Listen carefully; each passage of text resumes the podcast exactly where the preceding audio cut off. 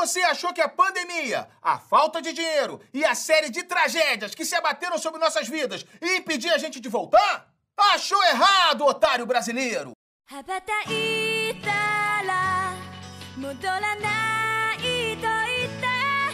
羽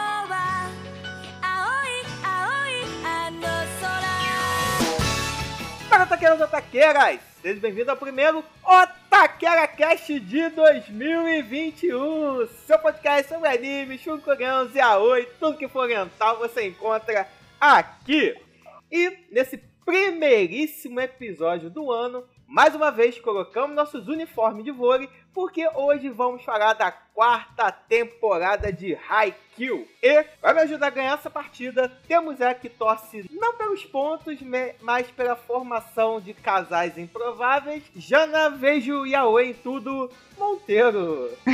Olá, pessoal, e sigo chipando todo mundo nesse anime. Na minha cabeça eles são bem prováveis, tá, Júlio? Não, na minha cabeça existe uma história paralela que tá fora das quadras, onde o romance acontece. Eles só não quiseram nos mostrar. E temos ela que é a nossa ace de fazer comentários políticos rápidos, Liazon. Gente, eu não quero saber de política de nada nesse ano, cara. O meu próximo Réveillon eu vou estar enchendo a cara de doses de vacina. É tudo que eu quero na minha vida nesse momento. E pra fechar o nosso time de hoje, temos ele, o nosso treinador que não vai deixar a gente falar tanta besteira assim, Pad do canal Pad Games. Olá, pessoas. Primeiramente, queria agradecer o convite aí do pessoal do Taquino Taqueira. É uma honra inenarrável estar aqui conversando com vocês sobre algo que eu nem gosto tanto, né? Haikyuu não é tão legal assim. Mentira, eu amo Haikyuu, essa obra é maravilhosa. Inclusive, Jana, na hora de chipar, tamo junto. Olha aí, ó. Bokuaka é canon e nada vai tirar isso da minha cabeça. Ele me entende. Eita fé, gente. Eu tenho imã, gente, eu tenho imã. Então, meus otakus e otakas, sem mais enrolação, prepare a sua melhor manchete para receber esse episódio, levante o som, corte a bola no botão de play e vambora!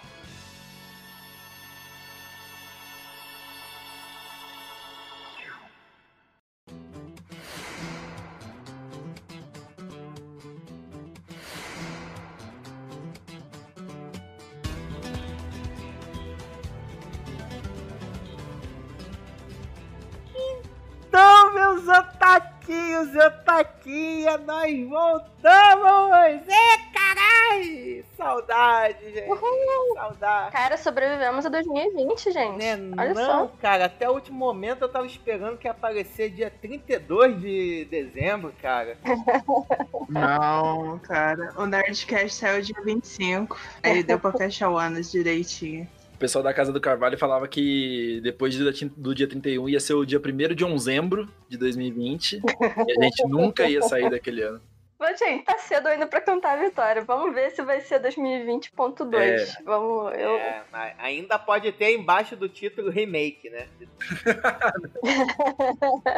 eu sei que só passou quase duas semanas que a gente não grava, mas o Otaqueira já tem um espaço importante no coração. Cara, eu fiquei uma semana inteira sem brigar com a Jana. Eu senti um vazio existencial tão grande, né? É um novo recorde. Não, não, gente. Estamos há duas semanas sem briga. Vocês são o novo Renato e Kageyama. Porque realmente, brigar que nem vocês. Ai, meu povo, antes da gente aí, pô, por favor, né? Vamos ser educados. Nosso rapaz aqui chegou, tá em pé, ninguém ofereceu uma cadeira, um, um, sa- um saque ainda pro pad, né, gente? Caraca, melhor, melhor podcast da vida. Então, Pad, seja muito bem-vindo aqui. Pro pessoal ainda que ainda não conhece, mas que depois desse episódio vai começar a conhecer, fala pra gente um pouquinho quem é você na fila do Mup. Quem sou eu na fila do Mup? Inclusive, saudades Mup. Há muito tempo, há muitos anos eu já não, não escuto esse nome. Mas, pra quem não me conhece, muito prazer, eu sou o Pad Games. O, o Pad, no caso, né, do canal Pad Games. E eu sou o não oficial, porém auto-intitulado youtuber de Haikyuu. Porque quando eu, quando eu tava ali fazendo meu conteúdo no YouTube, né, que basicamente seria um canal onde eu falasse de tudo que eu goste, da cultura pop no geral, games, animes, séries e filmes, eu pensei assim, pô, ninguém fala sobre Haikyuu. E eu amo Haikyuu. Então, por que, que a gente não une o útil ao agradável? Então eu comecei a focar bastante do meu conteúdo em falar sobre o mangá de Haikyuu, sobre o anime de Haikyuu, falar sobre personagens de Haikyuu. Hoje em dia o meu canal ele tá bem virado pro escopo de animes, Então eu tô falando sobre Haikyuu, Jujutsu Kaisen, Boku no Hero, Digimon, mas a ideia é sempre trazer conteúdos da cultura pop, falar sobre games, fazer alguns gameplays. Eu sei que tá, carente, tá, tá meio carente meu canal desses conteúdos, mas a gente vai se acertando com o tempo, né? Até porque até pouco tempo atrás eu tava trabalhando, tava empregado, mas a crise bateu na, nas minhas costas e, e agora eu tô focando um pouco mais em expandir o canal cada vez mais, né? 2020 foi um ano muito bom para mim e para o canal, então acho que são, foram muitos aprendizados e que eu espero conseguir colocar todos em prática agora em 2021. Mas se vocês quiserem falar um pouco mais sobre animes, é só chegar lá no meu canalzinho humilde do YouTube. Ó, pega, eu te falar, cara. também comecei o toqueira, querendo falar das coisas que eu gosto. Estamos aqui já indo para três anos. A única dica que eu te dou é corre, cara. Quando começa, é, é, é, é um buraco negro esse, cara. Não dá, não. Justo. Sacanagem. Seja muito bem-vindo. E, cara, já que estamos aqui, né? Primeiro episódio do ano, né? Quero perguntar pra vocês aí. Todo mundo já começou a fazer as metas que não vão cumprir esse ano? Eu já tenho algumas aqui. Eu tenho só uma. Tomar vacina. Não, sobreviver, cara. Já sobrevivi em 2020. Agora falta sobreviver até conseguir a vacina. Já passamos da primeira fase, né? Agora vem o boss final, né? Conseguir chegar até a vacina.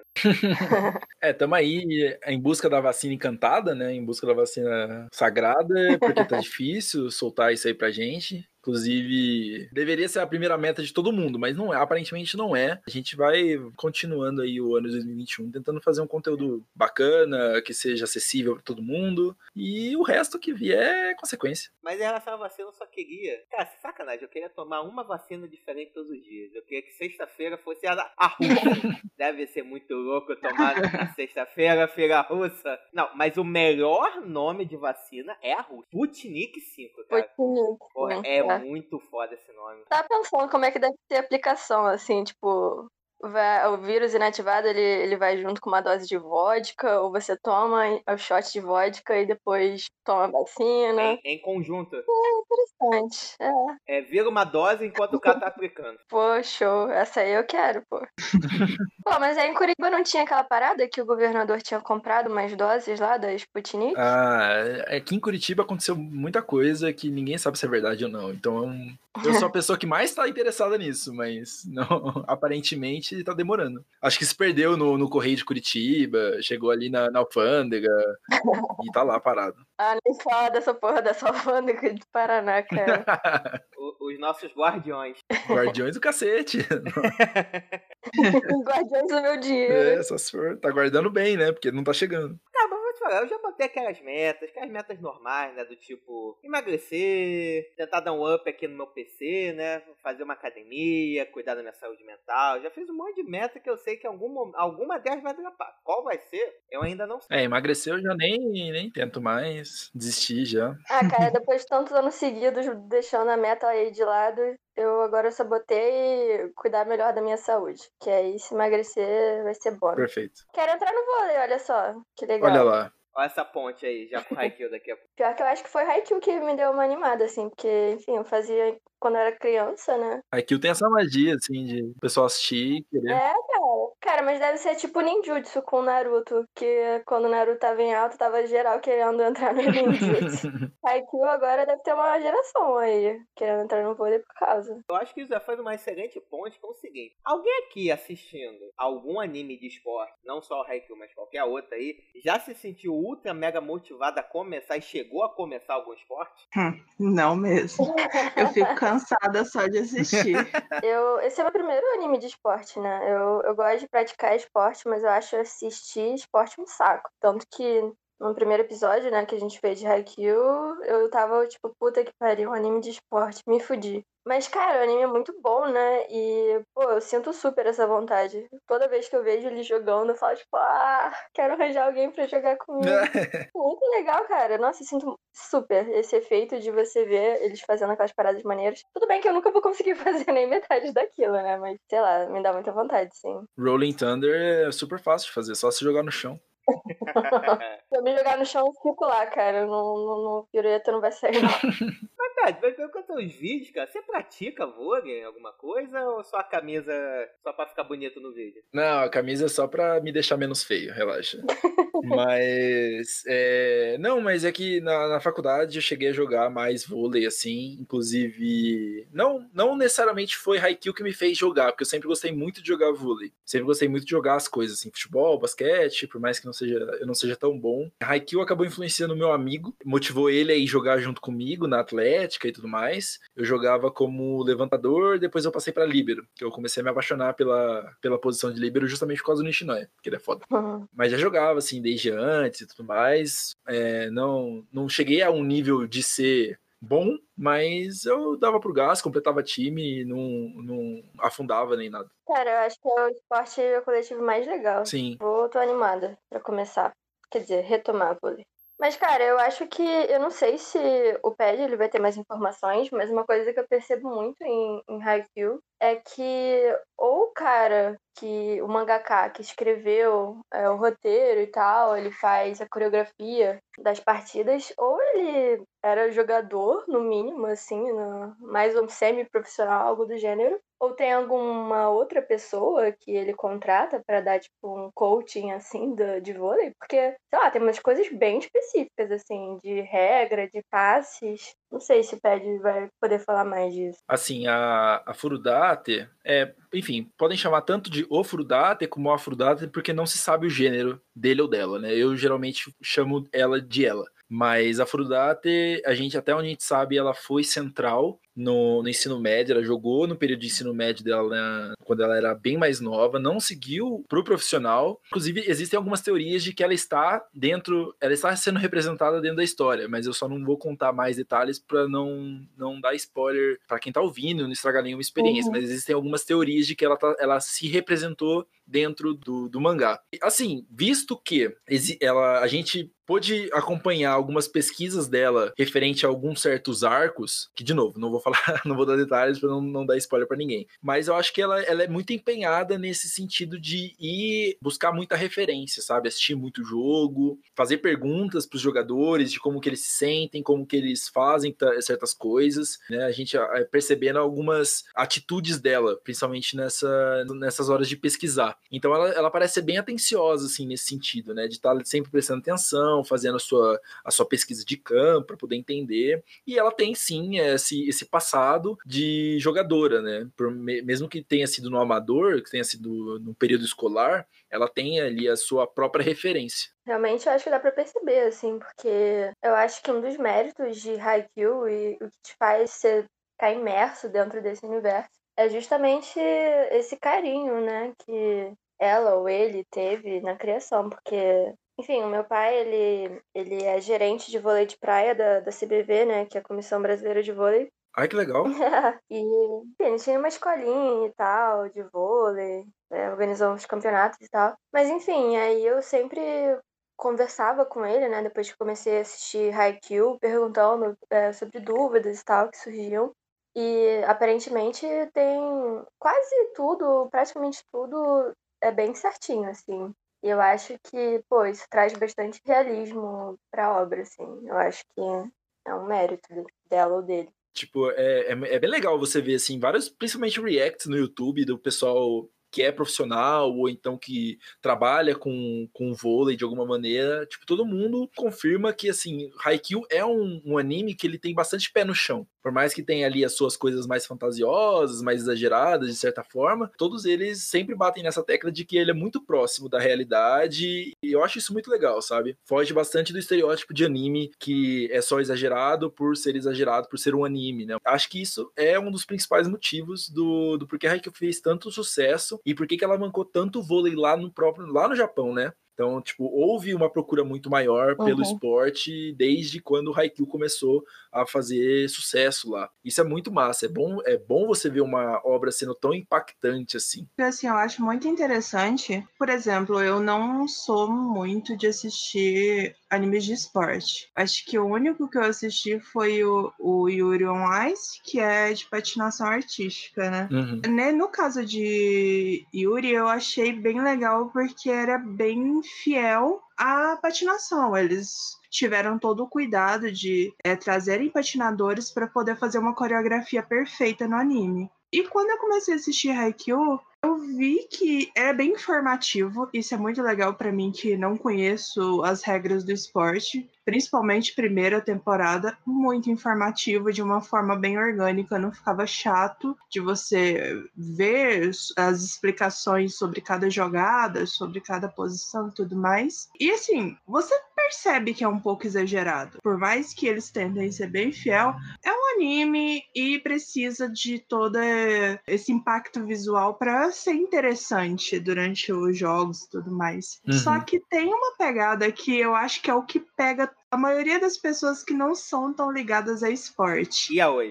Yaoi é uma coisa. Não, cara, é porque não é só as regras do jogo. Ele fala muito sobre o que os jogadores estão sentindo. É um- uma narrativa muito interessante, porque não é só pessoas que são apaixonadas pelo esporte e que estão lá dando o melhor de si. É, mostra muito, sem entrar muito na vida pessoal deles, eles mostram muito como eles estão se sentindo, qual a sensação de cada jogada, qual é tanto sentimentos de frustração por não conseguir se tornar tão bom quanto queria, ou então os sentimentos de inveja por ter pessoas melhores que eles, ou a felicidade genuína de acertar alguma coisa, ou de ganhar um jogo, ou de conseguir se tornar cada dia um pouquinho melhor. Eles usam de flashbacks para você entender um pouco do background desses personagens, para você entender como funciona a cabeça dele dentro da quadra, sem ter nada desnecessário, é tudo muito assertivo.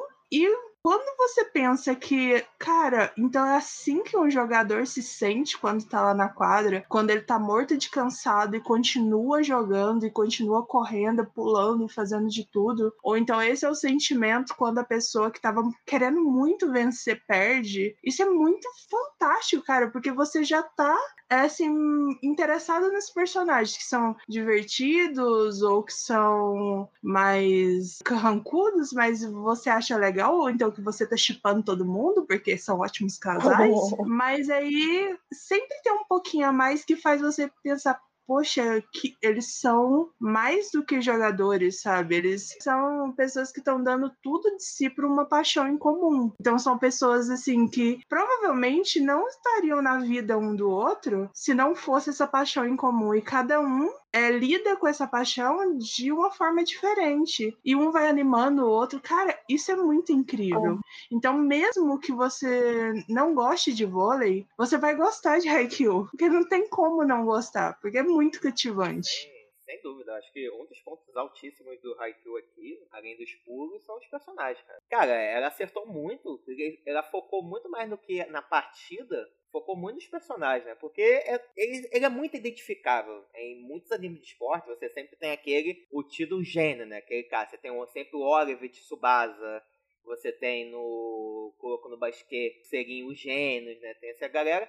E aqui em Haikyuu você tem, mas você também tem todo um elenco de apoio, por mais que eles sejam coadjuvantes na forma assim de categorizar o papel dele dentro da narrativa, mas é uma galera que, cara, você consegue se identificar com todo mundo. Você tem desde o gênio que nasceu com esse talento nato e você tem um cara que se tornou um gênio através do esforço. Você tem de tudo um pouco. Então você se sente muito como amigo dessa galera. Como se você estivesse ali no meio treinando. E eu acho o Haikyuu aqui pro Brasil, ele tem um diferencial, porque pelo menos aqui, nós não temos muito dessa cultura do esporte fazer parte da nossa formação da escola. Normalmente o esporte está muito associado ao recreio, aquele momento de lazer, de zoeira, de você jogar bola, coisa e tal. Tirando um e outro que tem os famosos federados, né? Que é a galera que resolveu seguir no caminho do esporte. Mas não teve incentivo nenhum da escola, né? Tipo, uma trajetória à parte. Porque lá eles levam educação sério, né? Educação integral do circo. E, e o legal é que, cara, mesmo a gente sem essa cultura, sem ter, termos essa cultura, né? Sem termos essa identificação de, ah, pô, joguei vôlei pelo meu colégio, defendi o meu colégio, alguma parada assim, que são bem poucas escolas que tem isso, você consegue se identificar totalmente. Você compra o barulho, você quer acompanhar o Renato. Em vários momentos do anime, eu me vi torcendo pro cara, falando, pô, Renato, acerta, pega, vai, consegue morte, defende, pura. Mano, é. Haikyuu, ele é uma obra que tem esse diferencial que é incrível, sinceramente. Não só dentro do gênero de esporte, mas em vários animes é muito difícil você encontrar personagens tão cativantes e que você quer tanto acompanhar a jornada deles para ver se onde eles vão conseguir chegar. Então eu acho que o Haikyuu ele tá no patamar que se tiver alguma lista do tipo os melhores animes de todos os tempos, assim, ou da última década pelo menos, Haikyuu, sem sombra de dúvida, tá no top 10. Uhum. É, assim, eu acho que o que vocês falaram é bem legal mesmo, dele furar a bolha, né? Furar a bolha do público-alvo, né? Porque geralmente anime de esporte, mesmo quem gosta de shonen, não é todo mundo que vai se interessar, né? Tipo eu. O shonen é o meu gênero preferido, mas eu normalmente não me interessaria por um anime de esporte, mas eu acho que essa conjunção, né, da, do realismo que eles retratam no esporte, com essa profundidade que eles dão aos personagens. Porque, e, cara, é personagem pra um caralho, assim. E eles conseguem, mesmo um personagem mais secundário, eles falam um pouco do background, eles mostram os sentimentos. Então, cara, sei lá, eu acho que o mangaka, a mangaka, ele é uma pessoa muito talentosa, assim, de trazer todos esses elementos deles se encaixarem tão bem, né? Então, naturalmente, não fica nada forçado, né? o, isso que o, que o Júlio falou é uma coisa que eu sempre bato na tecla, que, tipo, o diferencial são os personagens. Pegando um pouquinho o que a Jana falou, às vezes eu sinto até um pouco de falta de ver os dramas fora da, do clube, sabe? Fora do vôlei. Uhum. Que nem a gente tem a, a Yati, que é a, a futura gerente da, do clube ali, que ela tá pegando o bastão da Shimizu. E a gente vê que ela tem um drama familiar, sabe?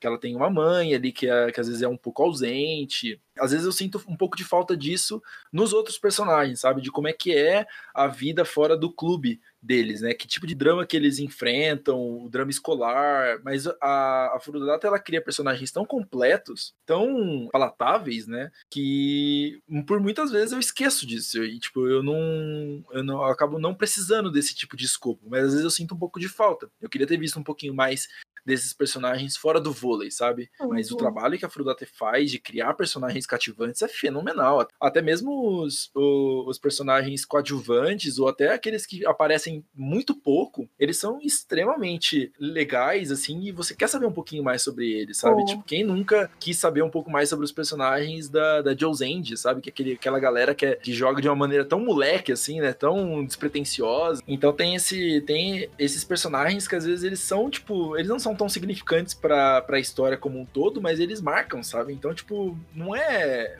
Tudo que a, a Frudate coloca na história, ela de certo modo, é importante, sabe? Vai fazer sentido. É muito foda ver como um, um, autor ou uma autora ele consegue cuidar tão bem desses personagens que estão na obra e não, nunca deixar, com perdão do trocadilho, nunca deixar a bola cair, sabe? Ah, tava preparando essa. Ô, gente, ah, vocês me animaram, gente. Vamos lá, vem falar dessa temporada já introduzimos bastante, agora zona de spoiler tá liberada.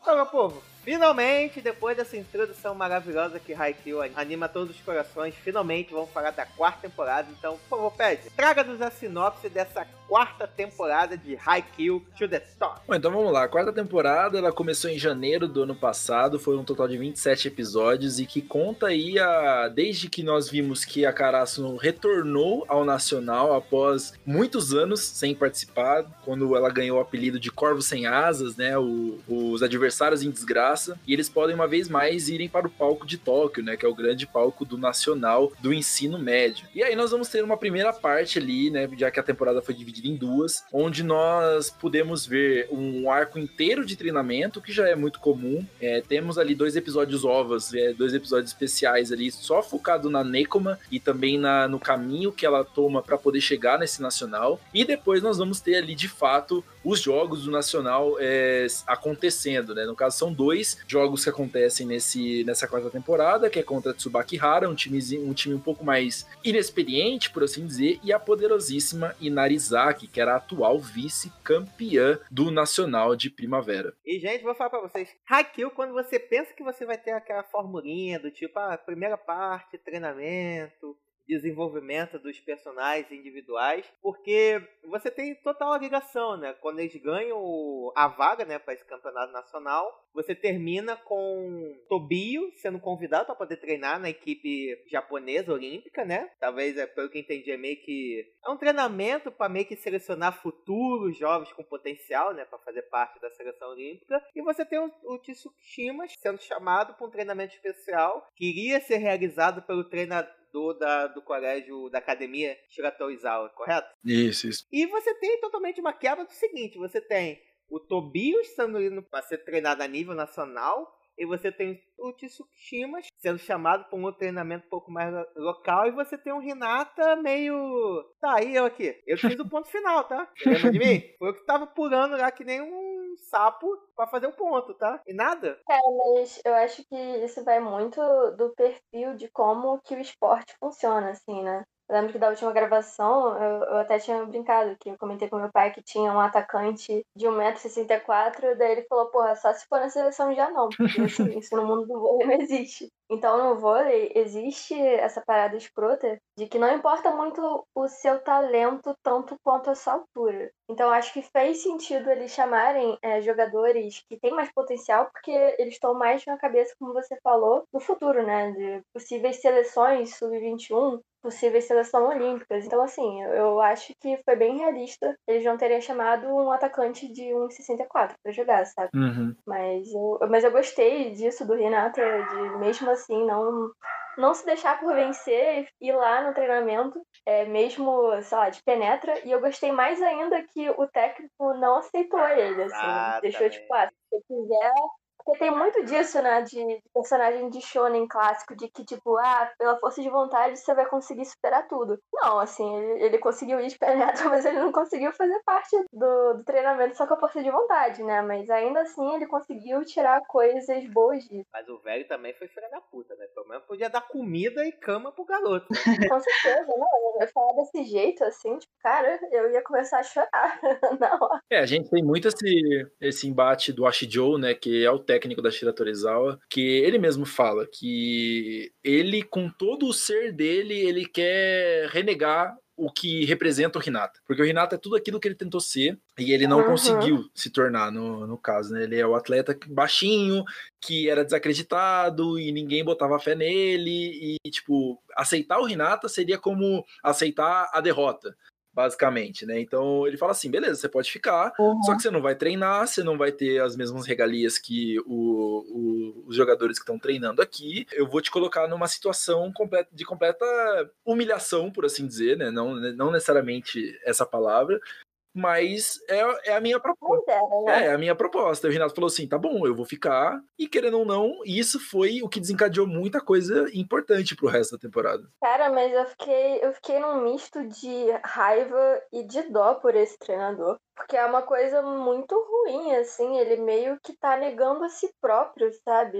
Foi meio que o Pet falou, se ele aceitasse Renata ser bom, ele meio que aceitaria o próprio fracasso. Mas, pô, muito triste, sabe? Uhum. O normal seria ele sentir empatia pelo Renato, justamente porque ele sabe todos os problemas que o Renata passa por ser um jogador baixo. Eu fiquei super irritada com a Renata nesse começo, porque eu entendi o que ele queria, mas eu acho assim que regras estão aí para serem respeitadas. E eu entendi muito bem o que o, o treinador fez, porque se ele tivesse aceitado o Renata, ele teria aberto precedentes para outras pessoas fazerem o mesmo. Ia acabar virando bagunça. Então, além de não deixar o Renata participar até o final, eu até pensei que no finalzinho ainda ia deixar ele participar do treinamento, mas seguiu até o fim. Ele não pôde participar do treinamento, ele não pôde fazer parte do treinamento em é, não tinha comida para ele lá, não tinha é, alojamento para ele, porque ele não faz parte do treinamento. Então, para ele continuar indo e pegando as bolas e tudo mais, ele ia ter que ter uma força de vontade que a maioria das pessoas não teriam, porque pelo esse lado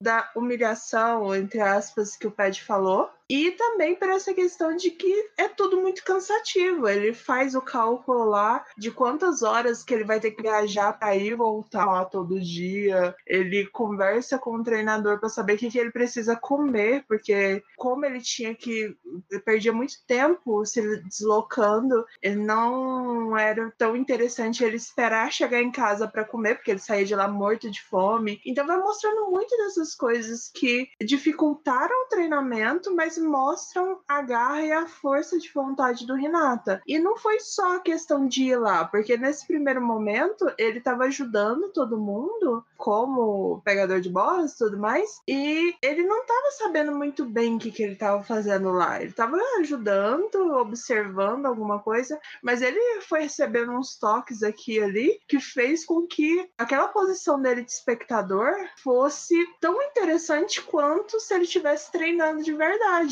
que ajudou muito ele no futuro, em futuros jogos. Então, ele soube aproveitar de uma forma que outras pessoas que poderiam ter feito o mesmo, ter tido essa mesma atitude ousada, poderiam não ter aproveitado, porque ele teve que deixar totalmente o orgulho dele de lado e, querendo ou não, os jogadores costumam ser orgulhosos, mas ele teve que deixar isso tudo de lado para poder conseguir tirar alguma vantagem daquele treinamento que ele não pôde participar. E isso foi muito legal. Então, no primeiro momento, eu estava muito irritada pela ousadia do Renata, porque ele estava sendo desrespeitoso com as pessoas que estavam lá. Mas no final deu tudo certo, funcionou bem. E ele é muito carismático, né? Então acaba todo mundo querendo dar uma força para ele. O lance do Renata me lembrou aquelas histórias de carreira do tipo, não, que quando eu era garoto, fui na porta da empresa tal e pedi um trabalho e trabalhei de graça para eles. E hoje eu virei presidente. foi isso mesmo. Cara, mas foi muito legal. Essa temporada, ela deu um foco diferente além do Renata e do Tobio. Principalmente, você conseguiu ver outras facetas de outros jogadores. Por exemplo, a gente ainda vai comentar mais sobre os demais times, mas o próprio Renata, eu sempre vi ele como um jogador muito instintivo. Ele tinha um instinto muito grande, mas ali faltava ainda muito nele a questão do pensar.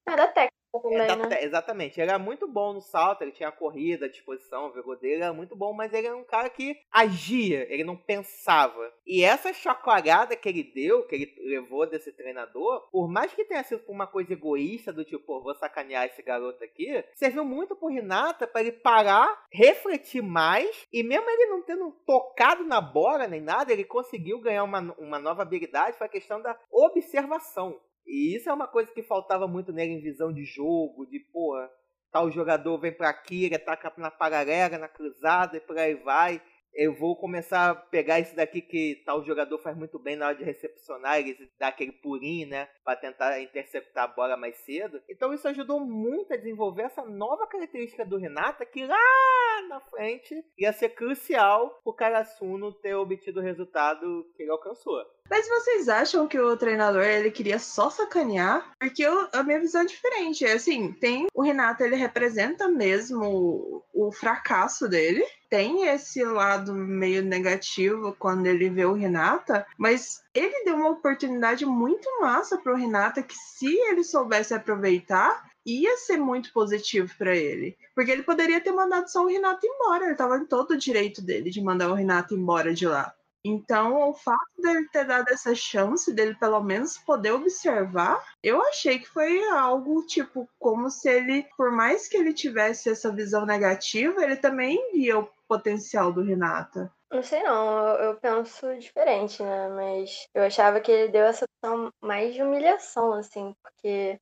tipo, para um jogador que aspira a ser profissional e tal, ele leva vôlei a sério, ser moleque de pegar bola, tipo, sei lá, cara. Não foi humilhante porque ele queria estar lá de qualquer jeito e, enfim. Ele soube aproveitar a oportunidade que foi dada a ele, mas eu não sei se essa foi a intenção do, do técnico, não. Mas ele pegou a oportunidade depois quando ele conversou com o próprio treinador. E depois de tomado um expor, falou, ó, você tem coisa que você consegue fazer mesmo catando bola, fica esperto. Mas toda a pequena evolução do Renato durante esse treinamento, ele estava observando o tempo todo. Tinha muitos momentos que ele parava para observar as reações do Renata, as atitudes do Renata lá dentro. Ele era bem rigoroso, mas ele estava sempre observando. Então por que ele observaria de uma forma tão atenta alguém que ele só despreza? Eu acho que isso faz muito parte do desenvolvimento do próprio personagem do Ashu Joe, sabe? Ele realmente, assim, no jogo contra Shira Torezawa, ele, ele realmente renega completamente o Hinata, né? Tanto que ele fala exatamente o que eu tinha uhum. comentado, de tipo, mano, eu renego a tua existência por ser exatamente esse vislumbre do que eu poderia ter sido. Mas no treinamento, a gente já vê ali que, pô, ele não chamou o Hinata. Ele, chamou, ele tinha deixado o Hinata completamente de fora disso. Então, no momento que o Hinata entra de sopetão, ele começa a ter um pouco da atenção do, do treinador. Ali naquela situação, eu particularmente não acredito que tenha sido com a intenção de dar melhoria do Renata. Só que o esforço que o Renata faz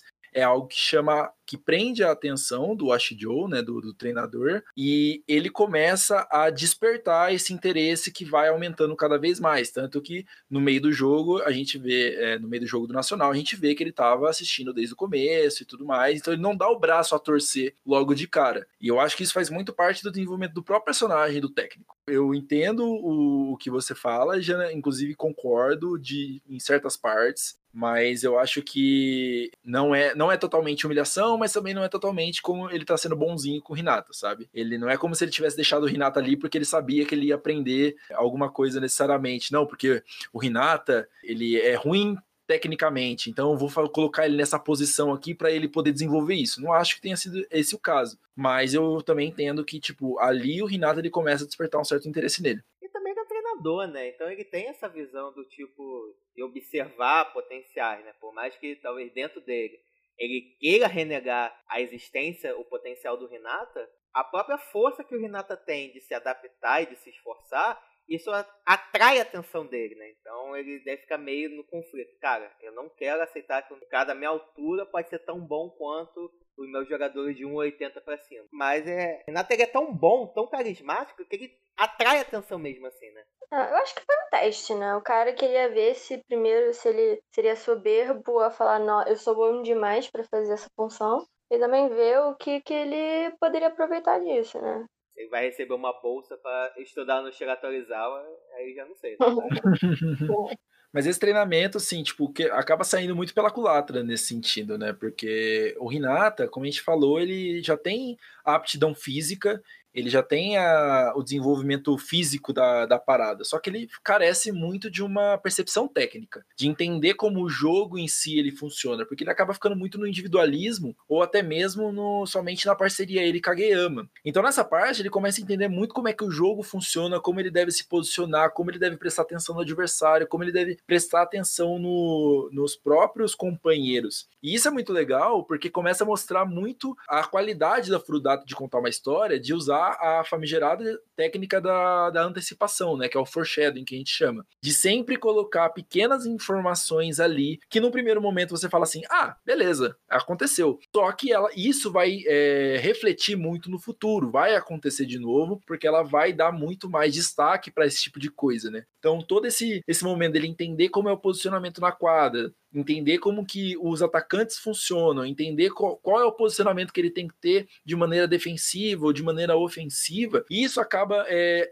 aflorando muito durante o próprio Nacional. Né? A gente vê ali na Tsubaki Hara, que é a primeira partida da Karasuno, que ele já começa a demonstrar certas coisas ali, que o pessoal já fica tipo, o que, que tá acontecendo com o Renata, sabe? Tipo, porque ele tá, ele tá conseguindo reagir à jogada de uma, de uma certa maneira. Ele ainda não consegue responder totalmente, mas ele já começa a demonstrar certa, certos avanços. E aí no jogo da Inarizaki a gente vai ver isso acontecendo muito mais, né? Meio que masterizando é, essas situações. É, tem muita gente que acaba achando que a partir dali o Renato ele acaba desbloqueando uma habilidade que ele vai se conseguir usar 100%, que agora ele é o deus da, da recepção, mas não é bem assim, sabe? Ele começa a entender cada vez mais essas situações e utilizar isso muito melhor, mas ele ainda não é tipo um mestre da recepção, não é um mestre da quadra, né? Ele ainda tá aprendendo muita coisa. Pra virar Deus, ele tem que parar de recepcionar capotando pra trás. Cara, mas isso é muito legal. O cara é o protagonista, querendo ou não, ele é o protagonista do anime. E você vê que ele vai evoluindo, mas assim, nada perfeito. Ele realmente vai aprendendo coisas novas, mas é tudo assim, meio sem jeito no começo e tudo mais, e vai se aprimorando. E isso traz mais. A gente sente que é mais real. No primeiro momento você acha que é para ser caricato, mas não, é porque ele realmente tá sem ele tá aprendendo, ele tá pegando o jeito da coisa. E vai do jeito que dá. Porque ele também é um- uma pessoa com muita garra. Então eu acho mais legal do que se ele simplesmente aprendesse e se tornasse o melhor jogador do mundo, assim, do nada, sabe? Porque mostra que tá lá no esforço dele toda a evolução. Se você pegar ainda o Renata, que diferente de todo mundo, todo mundo passou por um colégio que quando tava, sei lá, na quinta série, oitava série, jogou um pouquinho bem. O Renata não, o Renata não teve esse,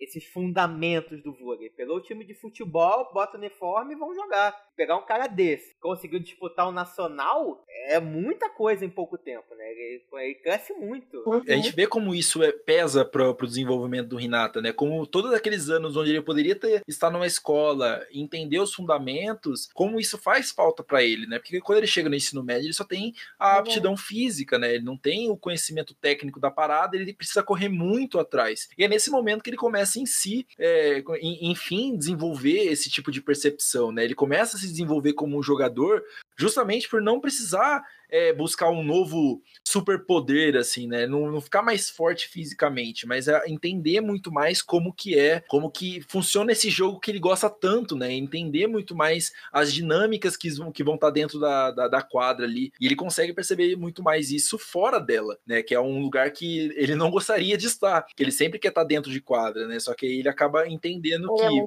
ver de fora vai ser, vai ser benéfico para ele. Em contrapartida, a gente tem o Kageyama no, no treinamento da, da juventude, né, no treinamento do, do pré-olímpico, digamos assim, que ele começa a encontrar muita gente forte, né, muita gente preparada ali. Ele encontra um dos top 3 aces, ele encontra o melhor é, levantador do, do nacional, ele encontra o melhor líbero. É, existem alguns outros jogadores ali que permeiam ele, que estão num nível técnico muito acima do que ele tinha visto, né, do que ele tinha jogado, e ele começa a ter algumas percepções diferentes, principalmente assim, a gente pode entrar num âmbito meio que ele começa a ter alguns dilemas éticos, por assim dizer, né, mas ele começa a ficar um pouco confuso, porque ele começa a tentar entender como que ele pode ser um, um, um Kageyama melhor, eu ia falar, como ele pode ser um levantador muito melhor, né, porque ele tem ali, ele tinha como, é, como base o seu o seu veterano, né, o seu senpai, que era o Oikawa. Aí de repente quando ele chega lá, ele toma basicamente um murrão ali do, do próprio Atsumomiya, que é o melhor levantador do ensino médio atualmente na, na história. Ele fala assim: "Cara, você é muito bonzinho, sabe? Você é um cara que é abaixa a cabeça, a galera fala o que quer, você abaixa a cabeça", e isso acaba meio que trazendo ele de volta ao que ele era antes, né? Sendo uma pessoa meio autoritária, meio mandona, colocando a sua percepção do que é jogar vôlei acima do, do- dos seus companheiros de equipe, né? Isso acaba sendo um choque muito forte pra ele, porque ele acaba ele, ele acaba se afeiçoando a esse time da Karasuno e por isso que ele fica mais maleável, por isso que ele passa a querer se relacionar de uma maneira muito mais pessoal com esses jogadores. E aí quando ele chega lá, ele vê um cara que é completamente autoconfiante, completamente é, depen- independente, por assim dizer, de quadra, né? Ele que dita o ritmo, ele fala exatamente isso, que é ele que, que dita o ritmo da, da- da- do jogo, ele começa a entrar em alguns conflitos.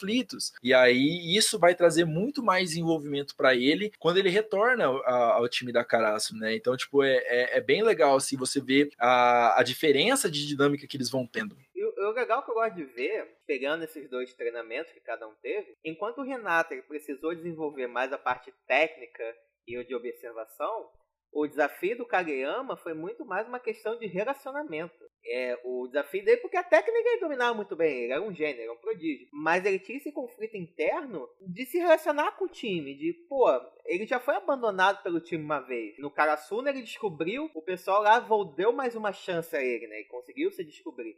Então ele fica, eu acho interessante ver esse conflito, né? De pô, eu não posso me tornar o antigo rei da quadra, o rei sozinho, né? E exatamente quem que vai lá que coroa ele? O nosso Renatinha. Cadê o casal, gente?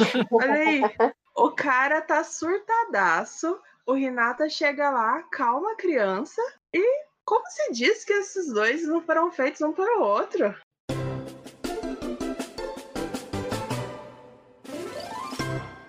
E o Tsukishima? Vocês não acharam que ele ficou um pouco de lado, assim? Tipo, eu não consegui perceber qual foi a evolução dele, o desenvolvimento dele depois desse treinamento. É, Não sei. pede.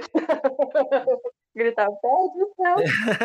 o Tsuki, ele já é um jogador muito bom. O problema dele é muito mais motivacional e é um problema muito mais. A gente vai ver, né? De estamina, de preparação física, etc. No treinamento com os, os, primeiras, os primeiranistas lá de Miyagi, ele tem o potencial para ser um jogador muito foda. Ele é muito bom. Ele já tem as percepções muito claras na cabeça dele, né? E ele tem a virada de chave Uhum. dele no jogo contra Shira Torizawa. Então eu acho que esse arco narrativo ele começa muito mais lá para trás, né? Do que necessariamente nesse arco de treinamento. E aí, durante a partida, uma coisa que eu sempre bato a tecla nas análises é que, tipo assim, ah, não, porque o Tsukishima não tá fazendo muita coisa. Cara, o Tsukishima, ele tá fazendo o trabalho dele. Ele tá fazendo o que ele tem que fazer, que é não necessariamente parar um- uma bola, parar um jogador específico, né? Ele aprende com o Kuro lá na segunda temporada que ele tem que se fazer o toque. Ele tem que é, limitar a visão do jogador adversário e limitar a trajetória dessa bola. E ele continua aplicando isso de maneira fenomenal, sabe? De maneira perfeita. Tanto que tem o, o Uhum. momento decisivo ali em que ele que o Hinata fala: Puta, eu odeio admitir, tá ligado? Mas o Tsukishima é foda. Porque ele é foda. E aí o problema dele é muito mais uma questão física, sabe? É uma questão de, de, de aperfeiçoamento físico, que a gente vê que ele vai ficando cansado, a gente vê. Só que a motivação de estar no clube, ele meio que venceu lá atrás, sabe? Então, tipo assim, ele é um jogador que ele só precisa treinar. Ele precisa treinar muito mais. Porque o menino cansa, tá ligado? Então, assim, é, eu entendo essa visão de que ele pode ter ficado de lado, só que pra mim, na minha visão, assim, na minha concepção, ele já é um jogador muito foda e que o desenvolvimento dele tem que ser um pouco mais é, outline, assim, tem que ser um pouco mais silencioso, por assim dizer, porque é uma outra parada dele, sabe? Não é uma questão de ser bom no vôlei, porque ele já é muito bom, ele, claro que ele vai se desenvolvendo, quando ele vai pro treinamento de Miyagi ali, dos primeiranistas, ele estar com, com jogadores mais fortes é muito é, é muito bom para ele, né? Inclusive tem aquele momento ali em que Goshiki, né, que é o, o primeiranista da Shira Torizawa, ele dá um pau no bloqueio que era super alto, tá ligado? Era o Tsukishima, era o Koganegawa da, da Datekou e era também o Kindaichi da Oba Josai. Era um bloqueio, assim, que pro primeiro ano é um bloqueio muito forte. E ele passa por aquilo, sabe? Então, tipo, o Tsuki, ele é muito mais é, cerebral, ele é muito mais metódico, ele é muito mais mecânico na Uhum. parada. Então, tipo assim, essa questão não emocional, por assim dizer, mas essa, esse desenvolvimento pessoal dele é uma coisa que não vai ter, porque é muito do- da personalidade dele que já é muito bem construída, sabe? O personagem já tá muito bem construído. O que ele vai desenvolvendo no decorrer da, da série é muito mais o relacionamento pessoal dele com o Kageyama, que é uma rivalidade, com o, o Hinata, que também é uma rivalidade é, de motivações ali, com o Yamaguchi, que é uma amizade de infância, que você vai ver que eles têm uma confiança muito muito boa entre si, né? Quando ele fala é, bom saque pro o, o Yamaguchi, ele já fica tudo mais feliz e confiante, preparado, né? Então, tipo assim, eu acho que eu entendo a reclamação e a- o questionamento, mas pra mim é muito mais esse lado, assim, o Tsuki, sabe? Então, tipo, eu concordo, mas não concordo. E eu achei assim incrível, é, principalmente deu pra ver bem nessa última partida que ele não se deixa se desestabilizar com o que ele não consegue fazer, porque Uhum. tem momentos que ele não consegue bloquear, tem- ele realmente vai ficando bem cansado e tudo mais, mas como você disse, ele é muito cerebral, então ele consegue é, observar uma ação e ele começa a manipular os outros jogadores para que ele consiga pelo menos dar um norte pro time dele, para fazer pelo menos com que eles consigam lidar com uma barreira super difícil da melhor forma possível. E isso é muito foda quando você vê ele ação, porque no primeiro momento você acha que ele não tá fazendo nada. Mas não, ele tá fazendo algo incrível. Só que precisou de um tempo para você entender o que ele tava fazendo. E outra coisa, acho que muito do papel do Suki é o que acontece quando a partir do Shira. Ele fala, cara, eu não, eu não consigo parar esse cara totalmente. Mas eu vou tentar parar algumas. Ele arma todo um esquema para fazer com que a condição perfeita aconteça. Do tipo, cara, se eu não conseguir parar ele, pelo menos eu vou forçar ele fazer uma jogada, o meu adversário, que eu sei que vai ter um cara atrás de mim para recepcionar aquela bola, para pegar aquela bola, mesmo que não seja eu.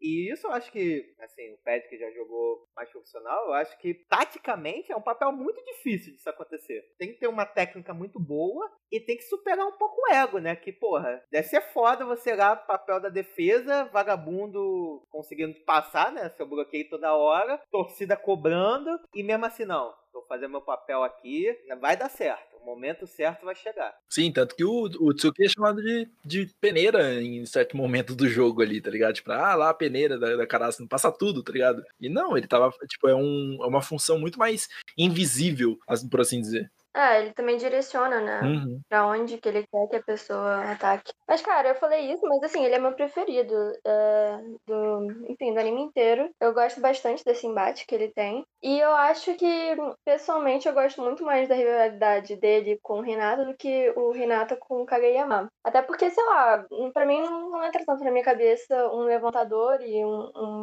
uma ponta ter uma rivalidade, rivalidade tão grande assim, porque eles fazem funções diferentes. O Renato e o Tsukishima não, né? Eles meio que estão ali fazendo a mesma coisa. E eu gosto bastante que eles, os defeitos de um são complementados, né? Um ou outro, eles são bem complementares. O Renata, ele tem muita garra, ele tem muita determinação, ele tem uma energia inesgotável, só que falta dele é altura, né? Falta dele é altura e um pouco Sim. de inteligência de jogo, que é justamente o que o Tsukishima tem. E, gente, o que falar do, do meu preferido, que é o Tanaka? Cara, eu achei ele tão legal. Falei pouco, Ele sofreu tanto nessa temporada. Assim, eu gosto muito dele pela personalidade dele, mas a gente não vê o menino brilhar tanto, né? Nessas primeiras temporadas. E ele sofreu muito nessa quarta temporada pra mostrar que ele realmente tem um puta potencial. Ele é um, ele é um jogador muito bom. Forte pra caramba.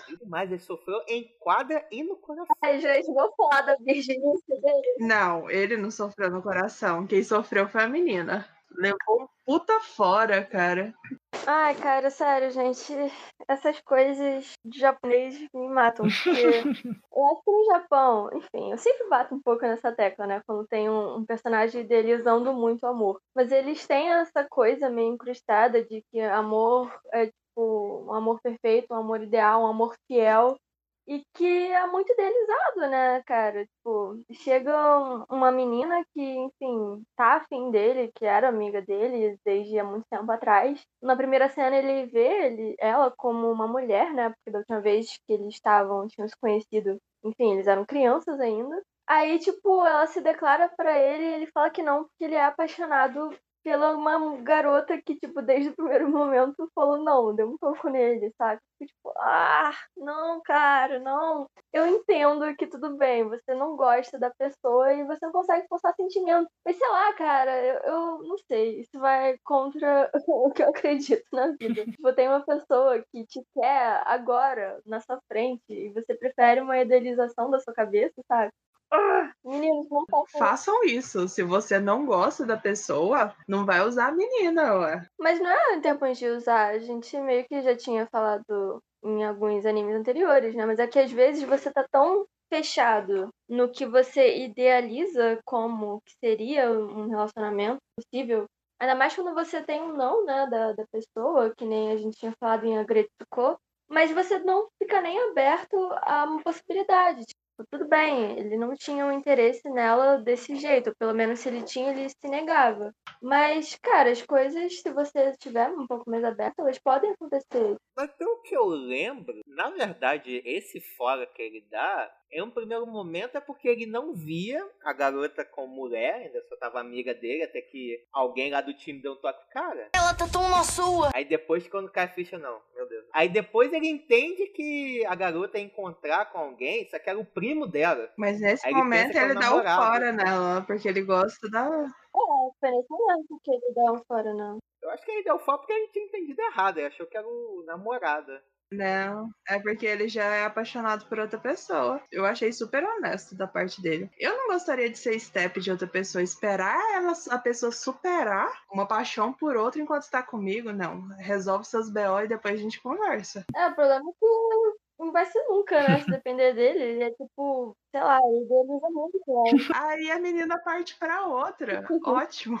Todo mundo fica feliz. O que acontece ali, Júlio, é que na hora que aparece o primo, ele já tava falando que o coração dele tava, era de outra pessoa, né? Então, tipo, e aí ele acaba, ele só acaba ficando envergonhado por achar que ela tinha interesse nele. Quando na verdade ela tinha outro cara. Só que daí nada mais foi nada mais do que um grande mal entendido de todas as partes. Mas eu também sempre chipei assim a Kanuka com o Tanaka. E quando alguém me falou assim, pô, mano, só que tipo, não é porque ela gosta dele que ele tem que gostar de volta, né? E aí caiu bastante a ficha na minha cabeça nesse sentido, apesar de ainda achar eles um casal muito melhor. Mas mas, ah, mas assim, tipo, é foda, tá ligado? Não, não- a Kanuka merece o melhor, merece alguém que ama ela. Tipo, estar com alguém que não ama ela não é tão legal também, sabe? Eu entendo muito o argumento da Bia de, tipo, pô, você podia se abrir ali, tentar qualquer coisa, mas ele só via ela como uma grande amiga, sabe? Ele nunca viu ela como uma pessoa que ele tivesse um segundo, uma segunda intenção. Ele sempre enxergou ela como uma grande amiga, sabe? Uma grande irmã, desde pequeno. E ela sempre foi apaixonada por ele. E aí é foda quando não corresponde, sabe? Cara, sei lá, não, não consigo ver no, no Brasil, por exemplo,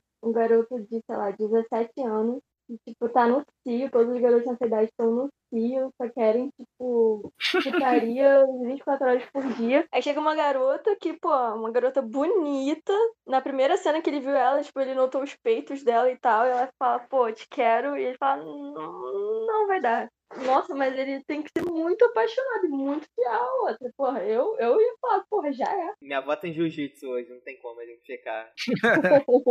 Mas é muito, é, é igual você falou, é muito do amor idealizado, da Uhum, cultura é. japonesa, etc. Então, tipo, é, é, o- é o que é. Eu também concordo. Se fosse no Brasil, se pegavam e qualquer coisa depois ele, ele deixava, tipo, eles paravam de ficar, mas existe, existe assim, pelo, pelo pouco que eu converso com as pessoas sobre, é, que, que, que já moraram no Japão, existe muito isso de que, tipo, não tem, não tem essa cultura de ficar lá, de ficar Não. ficando com várias pessoas, etc. Então, tipo, existe muito isso de você se apaixonar verdadeiramente, etc. Pode ser que hoje em dia se desconstrua muito mais, é, principalmente com a- as gerações mais novas e tal, mas, tipo, ainda existe muito essa representação empírica do amor, Ah, deixa, deixa mais brasileiro chegar Daqui a pouco a gente implementa a cultura. Cara, mas é engraçado porque a gente faz essa comparação entre Japão e Brasil, não tem como não fazer. Mas é uma puta distorção de valores, porque, tipo, usar uma pessoa seria o certo, entre aspas, pela nossa cultura, do que ser fiel aos seus sentimentos e não, talvez, magoar outra pessoa porque tá com ela pensando em outra. É louco isso, porque é puta distorção de valores e acaba sendo esquisito a versão Japão Se de. tivesse isso, muitos dos maiores pagodes não seriam feitos. É verdade. Por isso que eu não escuto Cara, mas pagode. sei lá, eu, eu acho que não é exatamente uma distorção de valores, ou depende de- do ponto de vista, assim, tipo, eu consigo entender o da Giana e concordo, assim, em parte com ele. Por exemplo, eu já comecei a ficar com pessoas que eram apaixonadas por mim e eu não ligava muito. E no final das contas, sabe, porque a pessoa tava lá, e no final das contas eu acabei me apaixonando e namorando com a pessoa. Então, Tamo junto, Beto, tamo junto. Tamo junto. Essa parada mesmo, tem que ser aberto o amor. Enquanto você não. Enquanto o certo você vai no errado, às vezes no errado vira certo. E tamo nessa, cara. Tá fazendo nada, não tem treino, não tem partido, não tem jogo. Não, caraca, vamos dar uns beijinhos aí, meu filho. O massa é que no anime nunca tem romance, né? Aí quando aparece um- uma chama assim de que talvez, talvez vai ter alguma coisa, a gente empolga.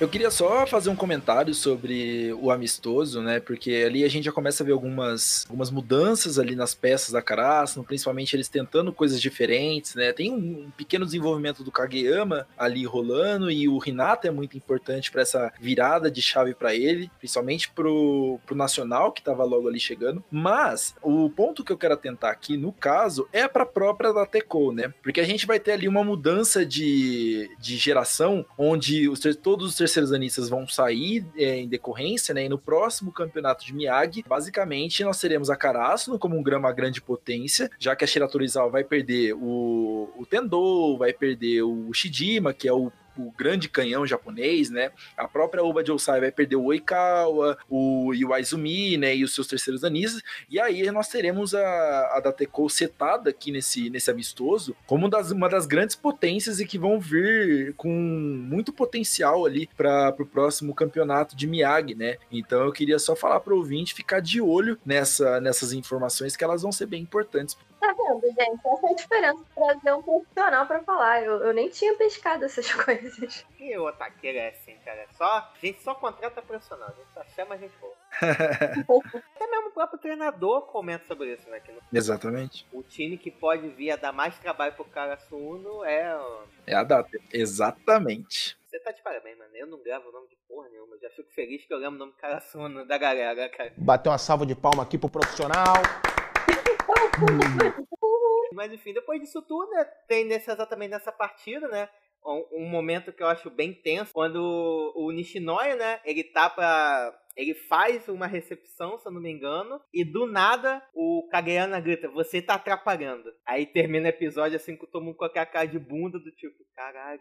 E a partir daí você vê, né, o Kageyama mudando posicionamento, você vê lá o amorzinho Renata apoiando ele, né? É, o, o Kageyama, ele tem, como a gente falou, ele tem esse deslumbre lá no treinamento da juventude, onde ele joga com os melhores da posição no nível do ensino médio, né? E logo quando ele chega, ele vê o Komori, que é o, o atual líbero da da, Itatiama e também o melhor líbero do ensino médio, que a gente vai descobrir um pouquinho mais tarde ali na, no, no início do Nacional. Ele vê exatamente uma cena idêntica, né? Onde ele rece recepciona uma bola e ele prontamente sai da frente do atacante, né? No caso era o Kageyama que estava no ataque, e liberando esse espaço. E aí acontece exatamente a mesma coisa no treino com a Datekou, né? O Nishinoi recebe uma bola, faz um Rolling Thunder ali, faz a sua, o seu showzinho ali para poder aparecer, só que ele fica na frente do Asahi. Isso acaba impedindo que a Karasu tenha um atacante a mais para poder pontuar. E aí o, Kageyama chama atenção ele de uma maneira que no Japão é desrespeitosa, né? Porque lá eles têm muito essa instituição hierárquica do, dos anos ali, onde o segundo ano ele é, não é que ele é superior, né? Mas que tem que ter um respeito com os mais velhos. Eles ensinam a partir daí. Então, o segundo ano tem que ter respeito, com os terceiranistas tem que ter respeito. E ele é um pouco rude ali dentro da cultura japonesa na hora de chamar atenção, tanto que o Tanaka fala, né? É, não tem problema você criticar mas que você saiba a maneira que você tem que falar com as pessoas, né? Tá bom, né? Sim, e aí o Kageyama ele fica é, é nesse ponto que ele tem o seu momento de se questionar ali, né? O momento em que ele vai pender para o lado do, do rei tirano ali, que ele, que ele pode acabar sendo muito rude com os jogadores, porque ele fala que ele sempre vai dar o levantamento, é, o melhor levantamento possível, então ele quer que os jogadores marquem, né? E aí ele vai ter essa conversa com o time para poder entender mais que não é somente ele, né? Mas tem também ali os personagens ao redor dele, os companheiros ao redor dele no time, que vão ter os seus próprios, as suas, os seus próprios dilemas, seus próprios dramas, né? As suas próprias maneiras de pensar, porque pode ser que chegue num dia em que ele tá super bem, mas o jogador jogador dele que tá o, o, seu companheiro de equipe não tá tão bem, sabe? Então ele vai precisar entender um pouco disso. E de novo, o foreshadowing acontecendo, a antecipação acontecendo aqui para você pescar lá na frente nos jogos do futuro. E se você não pescou, tem, trouxemos o pad exatamente pra você pescar. Cara, mas naquela cena, a primeira coisa que veio na minha cabeça foi é, tem gente que não sabe conversar, né? Porque o maior problema dele, do Kageyama, é não saber se comunicar direito com as pessoas.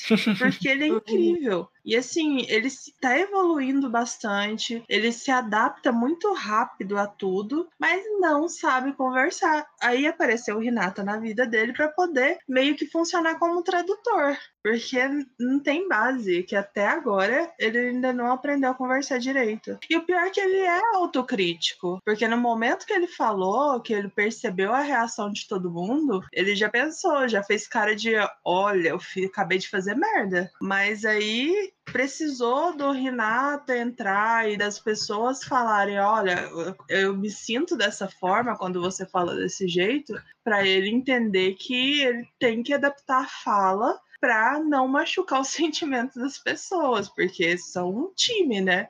Não, mas tem gente que não aprende a vida inteira, né? Até que eu, a personalidade dele achei verídico. Tô vendo também. Tirando o vôlei, Kageyama é uma porta para relacionamento, né? Na escola também, ele não manda bem.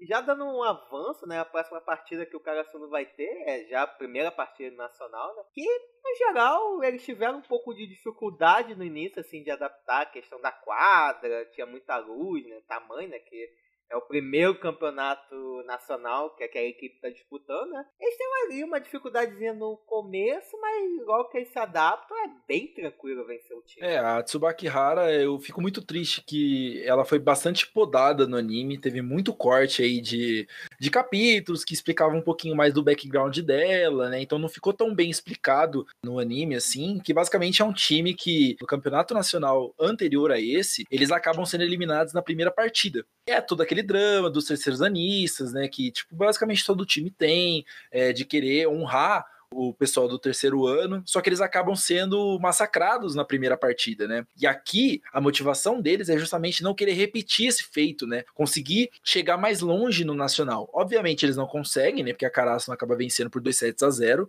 mas é, é igual eu falei, por mais que a Furudate não desenvolva tão, tanto certos personagens, ela consegue dar escopos muito legais para cada um, sabe? Ela dá personalidade pro personagem, ela dá é, uma, uma historinha ali para você conseguir se relacionar com eles. E no anime eu não achei que eles fizeram tão bem. Até porque teve um episódio, se eu não me engano, foi o, o, o o 12, que eles adaptaram, tipo, oito capítulos, tá ligado? Ele, geralmente, um episódio adapta três a quatro, eles adaptaram oito capítulos inteiros num episódio só, então ficou tudo muito corrido. Claro que para quem assiste o anime, é ali a primeira partida, eles estão se eles estão se alinhando ainda, né, colocando em prática aquilo que eles tanto praticaram na, no treinamento, então, tipo, é, é um momento ali somente de alinhamento entre eles, né, então vai ter umas certas dificuldades, é a estreia no Nacional, todo mundo nervoso, então é compreensível. Fica, fica até palatável ali para só assistir no anime. Mas para quem lê o mangá, fica até um pouquinho vazio, sabe, esse primeiro personagem, esse primeiro adversário, perdão. Eu acho pouco você, porque para mim passou meio batido assim. O que eu lembro dessa primeira partida é da dificuldade do Kageyama no início. Uhum de levantar e aqueles aquelas manchetes que a bola ia lá pro, pro alto, saca? Muito o saque viagem, né? É, foi o saque viagem. Isso realmente marcou. Mas realmente, ficou, ficou muito corrido e não, não foi muito marcante, eu acho. Eu acho que acabou se perdendo mesmo. Mas aqui, entre nós, entre, entre a gente aqui. Eles, na verdade, eles deram sorte de perder pro cara Porque se eles, por uma sorte, eles, eles seriam aniquilados e Narizaki só pela torcida, né? É, só, só o, saque, o saque viagem é aquele saque mais, mais forte, né? Que se tornou muito comum no vôlei moderno. O saque que ele faz na Tsubaki Hara é o saque jornada, né? Que ele, é, jornada, ele como saque jornada nas estrelas. Que inclusive o próprio Bernardinho usou por muito tempo na seleção brasileira e tudo mais. É, foi criado por um russo, se eu não me engano, se eu tiver errado. Mas enfim, foi criado por um jogador é, internacional. E aí o Bernardinho acabou utilizando muito na seleção e eu acho isso muito legal como a, a Furudade traz esses, essas pequenas referências ao vôlei moderno, né? De maneira tão natural, né? Então, de maneira tão. Vou aqui te ensinar um outro aspecto do vôlei, que é esse saque diferentoso aqui. E ela coloca de uma maneira muito como se fosse uma arma secreta, sabe? Que ninguém nunca tinha usado na, na, no anime. É muito, muito engraçado. É que geralmente não levam a sério, né? Tipo, esse é o meu saque preferido porque é o único que eu consigo fazer. Mas realmente, assim, é o mais fácil, né? É o que tem menos poder de ataque, então geralmente as pessoas não dão muita bola para ele, mas eu curti bastante esse fato deles darem ênfase e marcarem tantos pontos só fazendo isso.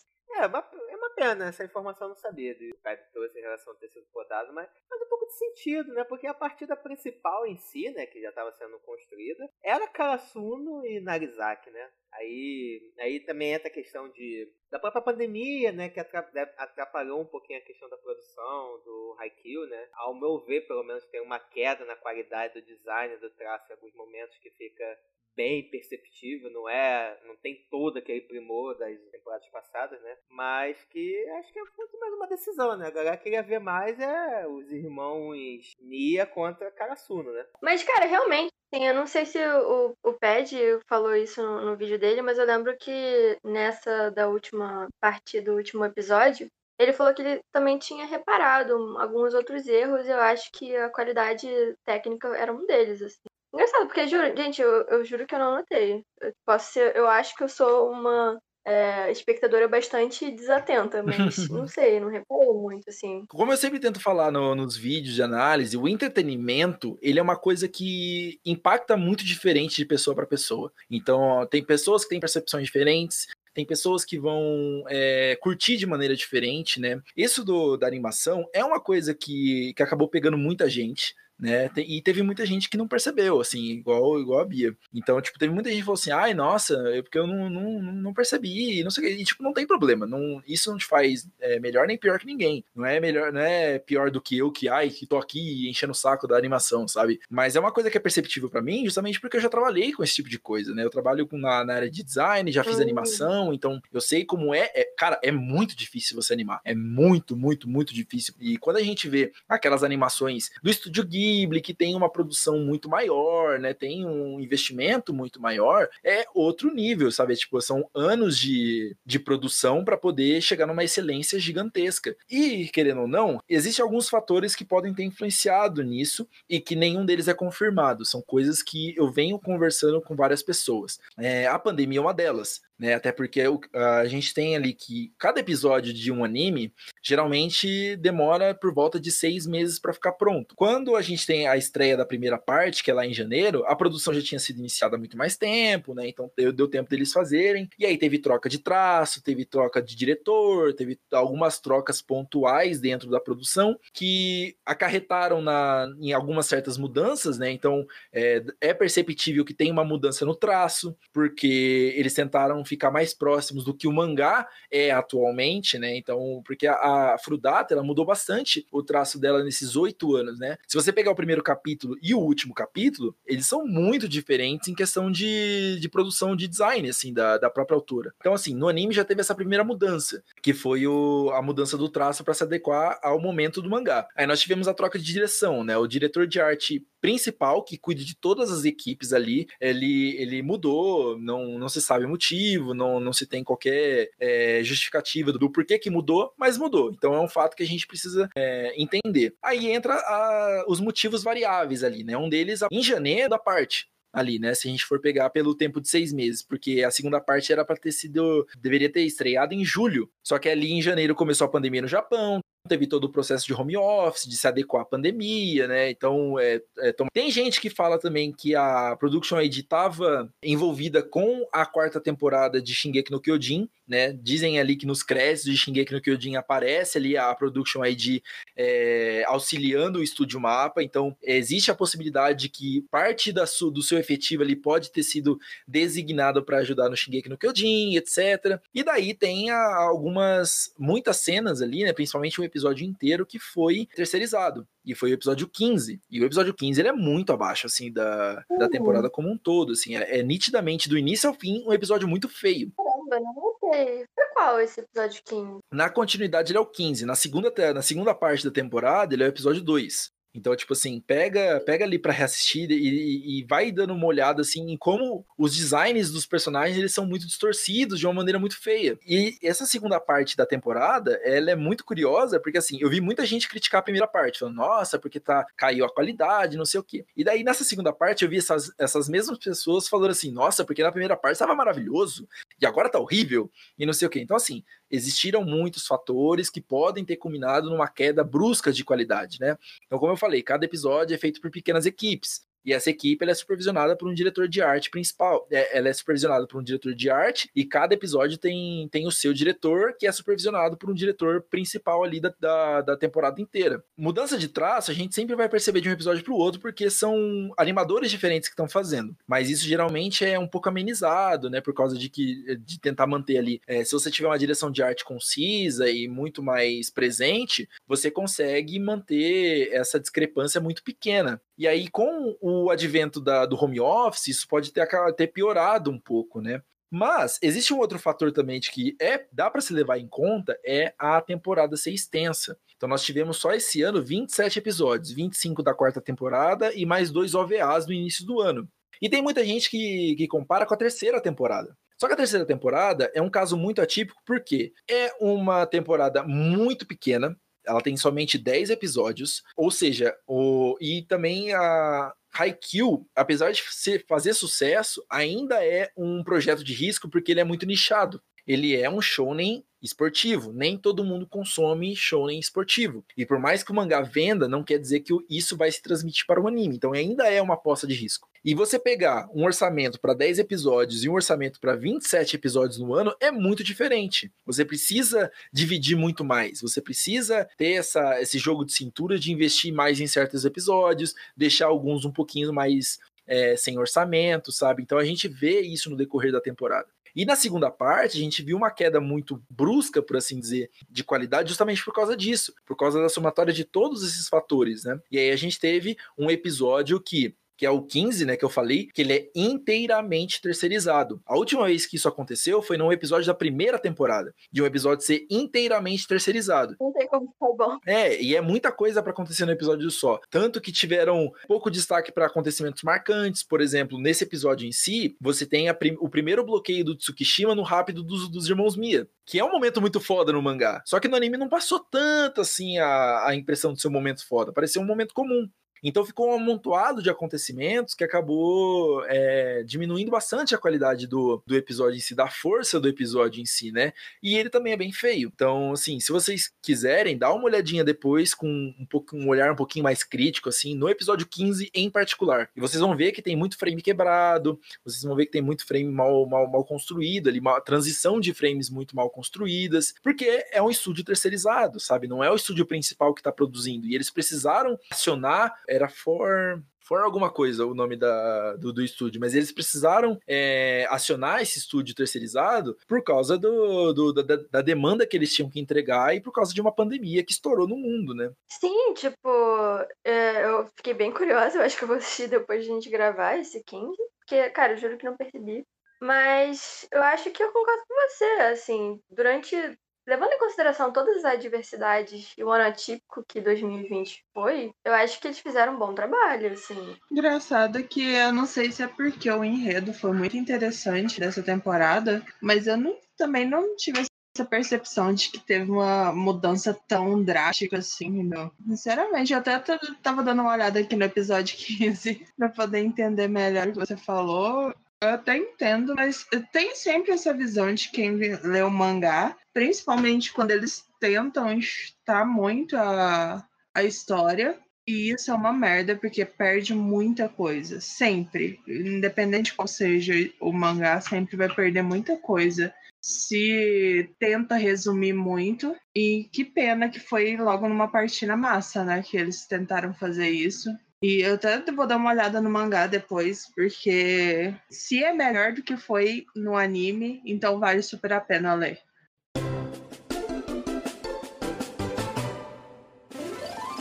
Três pontos que eu achei. Um me deixou muito triste, outros dois pontos me deixou assim, uhum. assim muito satisfeita. A parte triste é a vírgula, porque eu achava muito legal mostrar eles sacando e tudo mais nas vírgulas. Eu senti muita falta, porque era ah. muito divertido. E eu achei bem legal, porque assim, por mais que a gente já tenha assistido três temporadas, é principalmente para mim que não entendo de vôlei, muita coisa eu acabo esquecendo, porque regras assim do esporte em si acaba passando batida. Então, ter personagens secundários conversando sobre as partidas, meio o cara explicando pra menina as coisas que aconteciam. Cara, isso foi muito legal e me ajudou pra caramba. Eu tinha muita coisa que eu não lembrava. Então, outra coisa que foi ótima. E a irmã do Tanaka se redimindo. Uhum. Ela aparecendo lá eu com o batuque e fazendo aquela torcida funcionar. Porque foi uma reclamação que eu fiz pra caramba. Acho que foi na terceira temporada que ela apareceu lá pra torcer. E não foi toda paramentada. Então, isso ela se redimiu agora e eu fiquei super satisfeita. Eu acho muito interessante isso de da forma que eles explicam tudo que tá acontecendo para quem é leigo e tudo mais, porque não é chato. Igual tem animes que para tudo para poder dar explicação, ou então usa algum tipo de mascote, algo do tipo, para poder dar uma explicação. E eles conseguiram incluir as explicações de forma bem orgânica dentro do anime mesmo. Eu gosto bastante desse recurso de ter um personagem que entende explicando para um leigo, assim, porque realmente acho que fica muito mais encaixado do que quebrar a narrativa, entrar algum bichinho e explicar e tal. Eu gostei da irmã do Tanaka, mas acho que ainda foi um pouco tímida, né? Ainda, ainda podia ter botado mais pra bater mais forte aquele tambor deles lá. A torcida do Inarizaki ainda tava muito com as asinhas de fora. Ah, mas a, o som deles era muito mais legal, do, do cara ah, Pelo amor de Deus. Taiko, a parada super tribal e tal. Cara, ah, muito foda. Eu tenho que reassistir porque eu não sei porquê o meu som tava zoado e eu praticamente não ouvia os, os tambores. Vou ter que reassistir essa parte. Eu adoro o Taiko. Em compensação, a outra torcida era um saco. Meu Deus, que pessoal chato. Mas deixando, deixando os batuques de lado, Pô, essa partida do Karasu, na verdade, acho que vale até um, um mini parênteses aqui, antes da gente se focar. Porque uma outra partida que acontece é a partida do Necoma, né? Verdade. Enquanto lá o Caraçano tá sofrendo de um lado, o Necoma tá sofrendo do outro, né? E foi uma parada bem legal, né? Esse respiro, né, que dá, mas ao mesmo tempo você tá desesperado em saber, caralho, o que, que vai ser do Karasuno, eles não estão conseguindo nada. O segundo set eles tomaram de varar, foi um passeio, e falei, caralho, não vão conseguir ganhar. Aí, calma aí, gente. Vamos ver o Necoma aqui. Esfriar a cabeça um pouquinho. É, tem muita gente que reclamou essa quebra de, de ritmo, né? Porque, tipo, você para o, jogo ali na metade, daí entrega num outro jogo para poder desenvolver a Necoma. Eu, particularmente, adoro. Eu amo de paixão. A Necoma, é, como um time, ele é um dos meus favoritos que tem na obra. Tudo isso é em prol da construção daquilo que a gente vai ver no final da temporada, né? É de você conhecer ainda mais esses personagens, porque eles vão ser importantes ali pra frente. Então, você conhecer um pouquinho mais do Kema, do Yamamoto, Yamamoto, como que eles se relacionam, como eles tinham essa rivalidade que acabou se tornando uma amizade muito duradoura, né? Tem o, o, o Kuro e o Kema ali, que a gente começa a ver um deslumbre da amizade deles também, que vai ser mais trabalhado à frente. Então, assim, para mim é só é, desenvolvimento de personagem puro, simples e maravilhoso que eu amo de paixão. E eu acho que até vale a pena já esse gancho, né? Retomando pra parte que essa temporada foi a temporada de mostrar outra faceta dos jogadores. Porque, ao meu ver, o time do Karasuno, ele tem bons jogadores, mas você tem três gênios. Ou, eu, ou pelo menos, coloquei na posição do gênio. Você tem Tobio, né? Que, pô, ele é um gênio por si só. Você tem o Nishinoya e você tem o Tsuki. Eu acho que para mim são os três melhores jogadores. O Renata também é um dos melhores jogadores, mas ele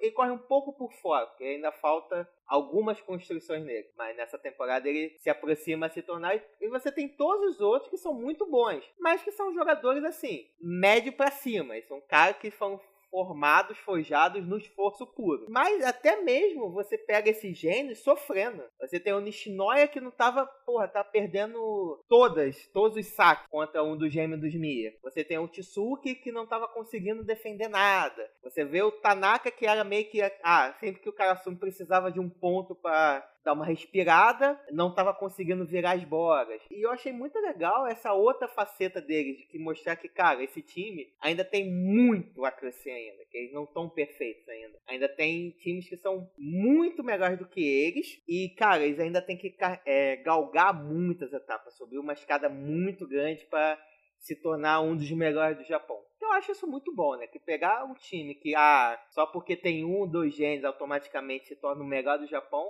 eu acho muito forçado.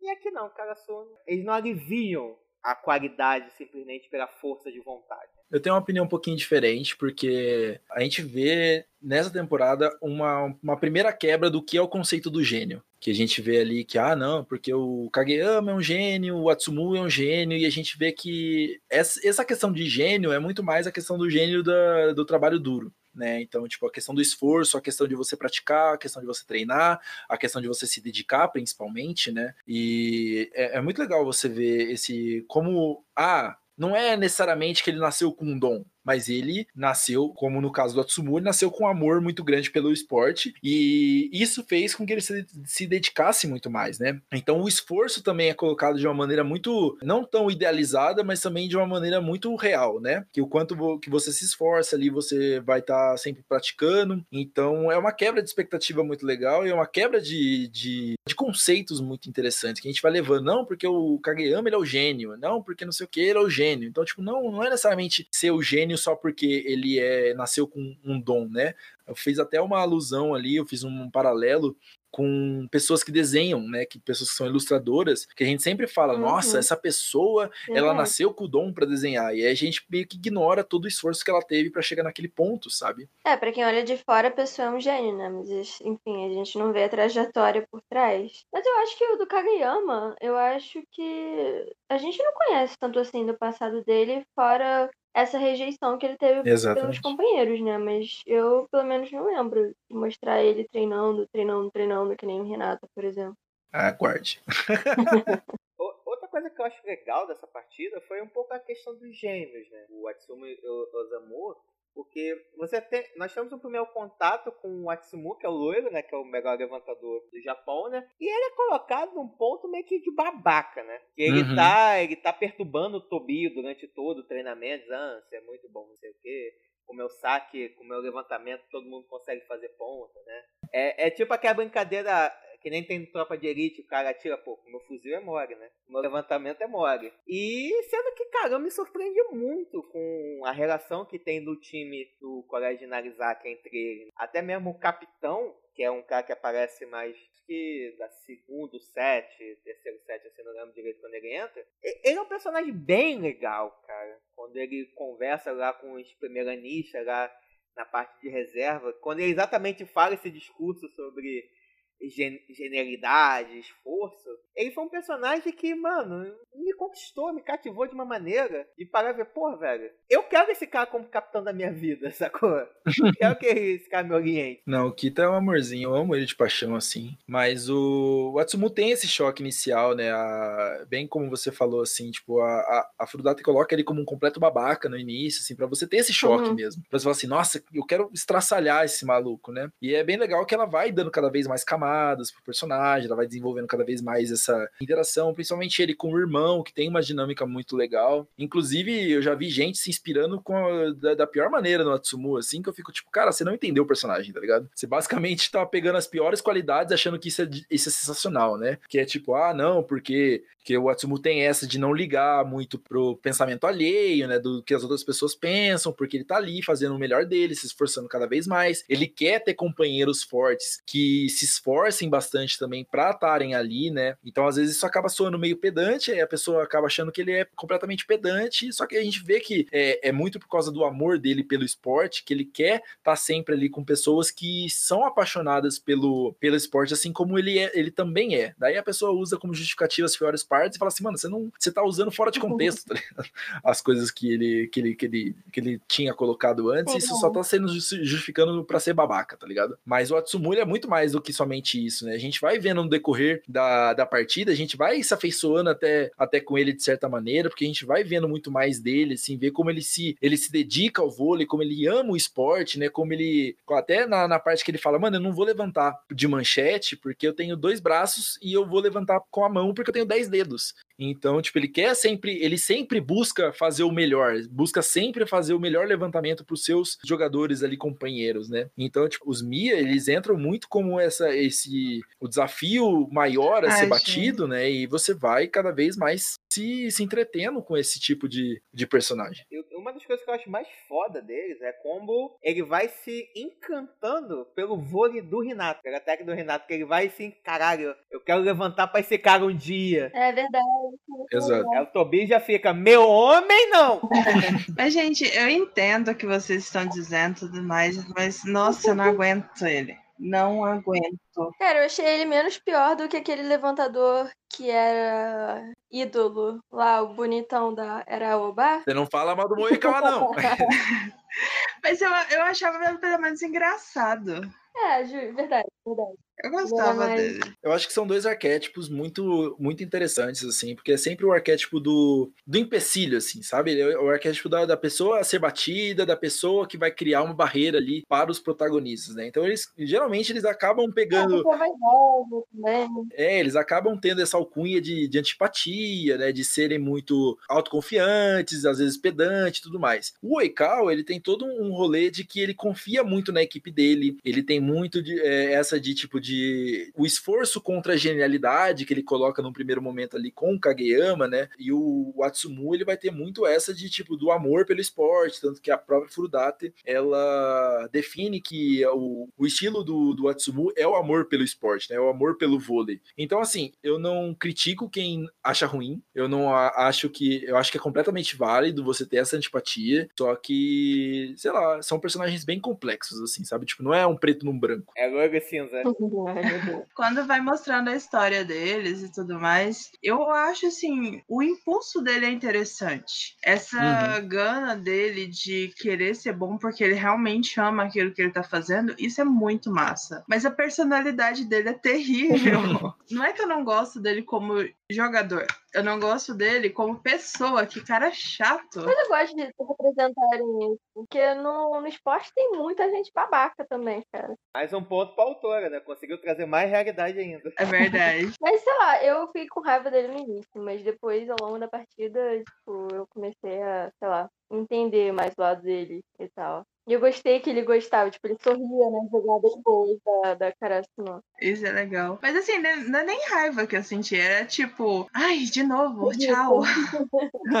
sai, Foi embora. sai daqui, chato. Olha lá, olha lá, Sai chato. daqui. Vai, chato. Mas é, o irmão dele eu achava de boa, sabe? O problema era ele mesmo. Daquele time, o melhor era o Kita, com certeza. Que cara incrível. Ah, sim, verdade. Ele que eu acho que foi a estrela. Cara, ele é muito foda. Uhum. Eu achei muito legal que ele tem alma de faxineira. Ele é muito regradinho, ele é muito disciplinado, ele é, ele é muito um contraste da equipe, tá ligado? Que a equipe, Sim. ele, às vezes, é meio inconsequente, meio. Afobada. é, como é que fala? Hiperativa, afobada, Porra, assim, ele é muito mais centrado. Porra, louco. Exatamente. Mas é bom que ele consegue colocar a equipe toda no eixo, né? Sim. Isso é muito legal, todo mundo respeita muito ele. Tem que ter sempre uma mãe no rolê, né? Pra botar as crianças em ordem.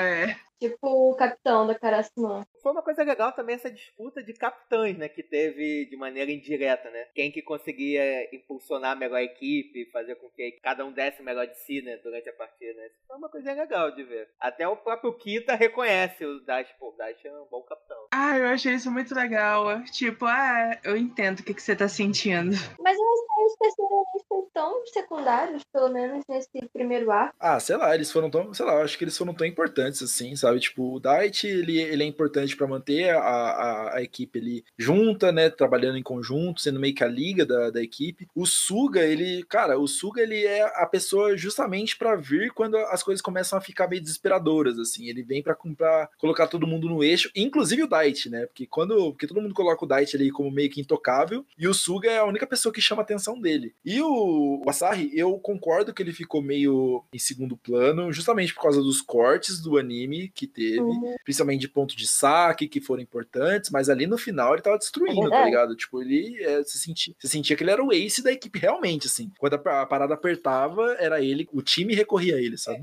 Eles acabaram focando muito no, no Tanaka, né? Eu, talvez pegar a forma da edição, pelo menos me passou uma impressão que não fazia muito sentido o Tobi tá passando tanto pro Tanaka. Tudo bem que, pô, ele queria extrair o melhor do Tanaka, mas tinha algumas decisões e falou, porra, passa pra outro, meu filho. Que ele tava errando muito, né? Sim, é que, é que tipo, o Tanaka, ele, ele tem todo um arco de desenvolvimento dele próprio aqui, né? Então, é, faz sentido focar um pouco nele, assim, justamente para desenvolver essas inseguranças que ele tem, esse, esse, essas fraquezas, por assim dizer, né? Então a gente vê muito foco, inclusive, o próprio Alan da seleção brasileira, ele, ele se relaciona muito com o Tanaka, principalmente nessa parte, assim, né? De você se sentir, às vezes, para achar que você é meio incapaz. E ele tem um arco bem bonito, assim, eu gosto bastante, principalmente que é um preparatório para ele se tornar o ace da Karasu no futuro, né? Quando o Asahi está aí. Peraí, tá me falando que o Alan da seleção assiste Haikyuu? Ele falou isso? Sim? Mentira! Aham.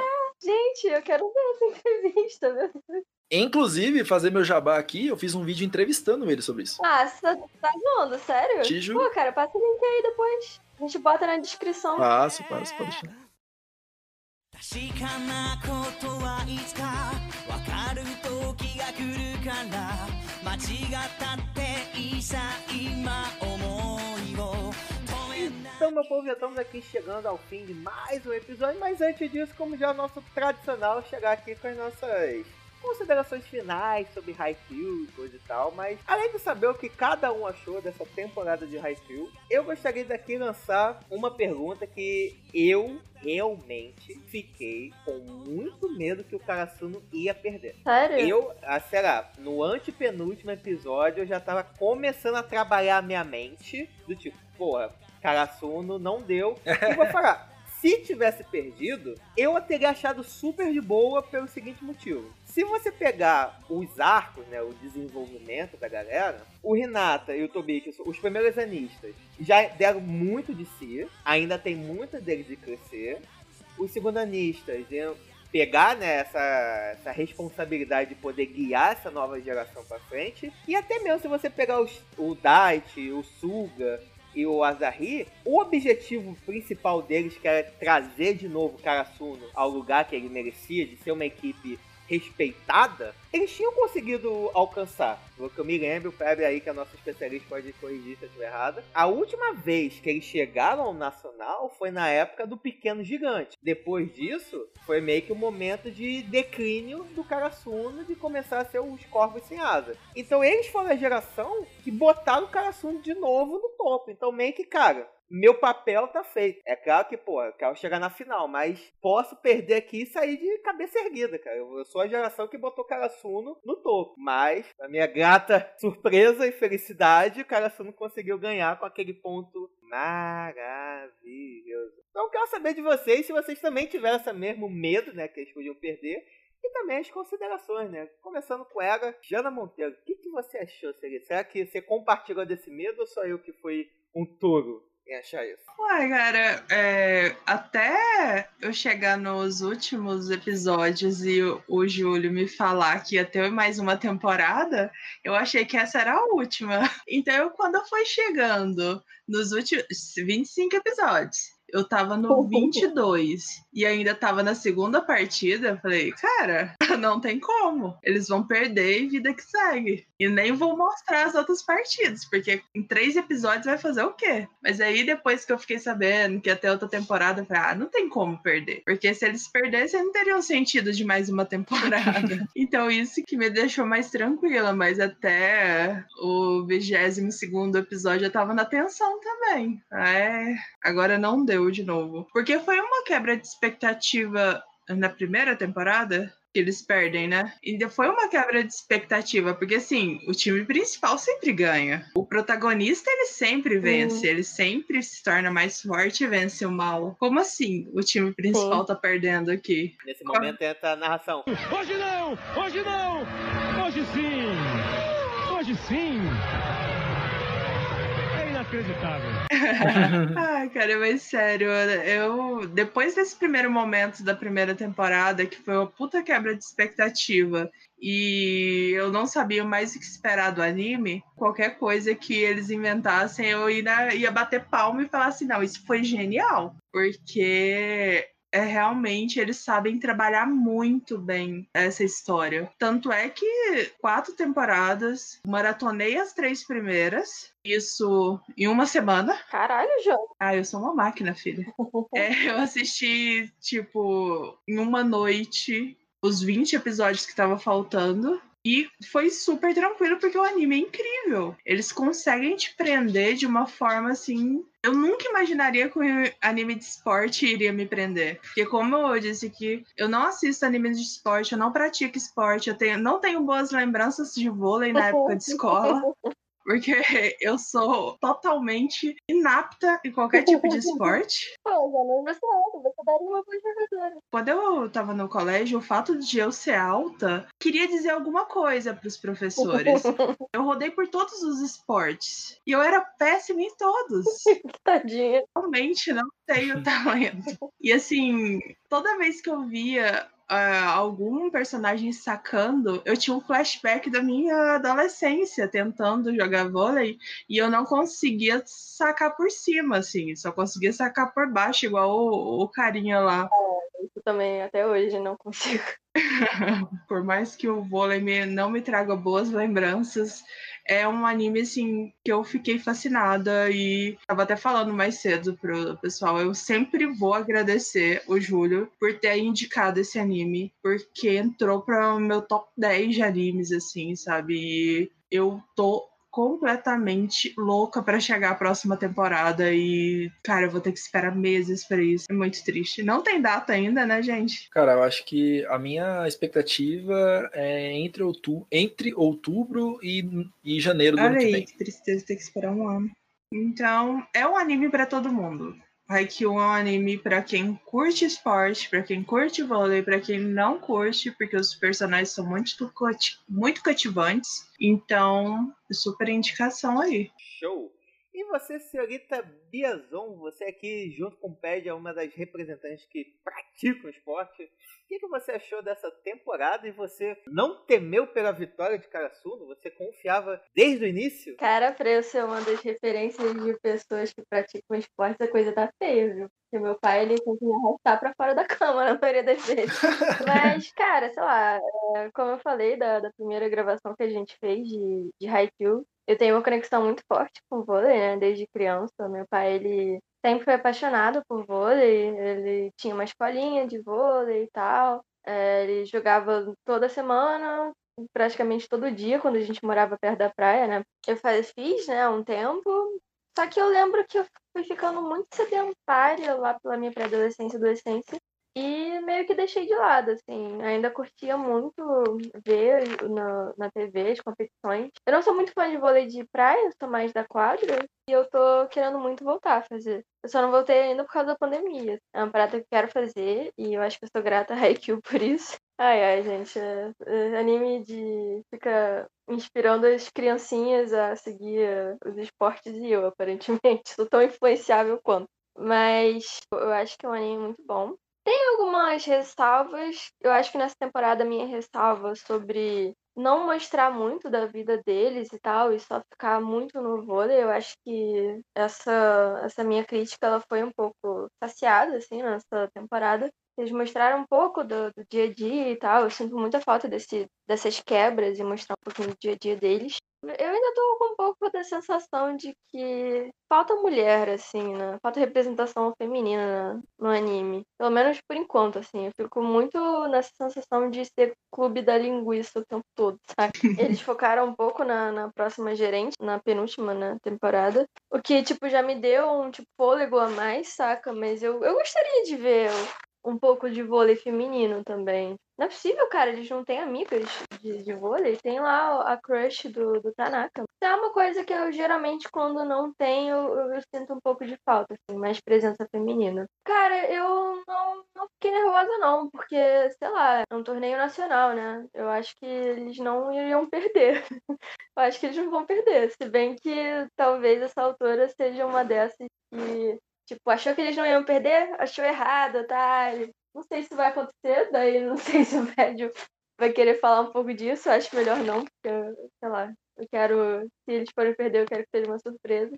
Mas eu também fiquei na dúvida se, essa, se esse torneio vai ser o fim do, do anime, né? Porque, é, por exemplo, o time reserva, que são seriam pessoas mais secundárias, eles estão começando a desenvolver um pouquinho mais, assim. Então, não sei se os terceiranistas vão sair, os secundários e tal, vão começar a entrar mais como os principais, os titulares. Daí eu não sei, assim. Não sei se eu quero saber para ser uma surpresa, mas eu também vi um spoiler sobre alguma coisa de Haikyuu no Brasil. Não sei se é zoação, não sei se é zoeira ou se é alguma coisa de verdade. Mas não, cara, eu, eu tô, sei lá, achando até me provarem o contrário que eles vão ganhar isso aí, senão, sei lá. Ou eles ganham, e aí faria mais sentido ser o, o fim do anime, assim, pra fechar com chave de ouro, ou eles vão perder e tem, tem outras coisas pela frente. Eu queria muito, muito que tivesse algum torneio internacional. Tipo, eu acho que ia ser muito foda. Ia ser muito foda ver a galera do país. Mas, sei lá, vou, vou, vou deixar descobrir, ou então começar a ler o, anime, o mangá pra, pra. E é isso. E você, meu querido, pede agradecer já aqui de antemão a sua participação, que foi sensacional. Fica à vontade sempre para participar, não só de Haikyuu, mas de outras coisas. A casa sempre estará aberta e o saque também, para te receber. E quero saber de você, meu querido, o que você achou dessa adaptação dessa última temporada de Haikyuu?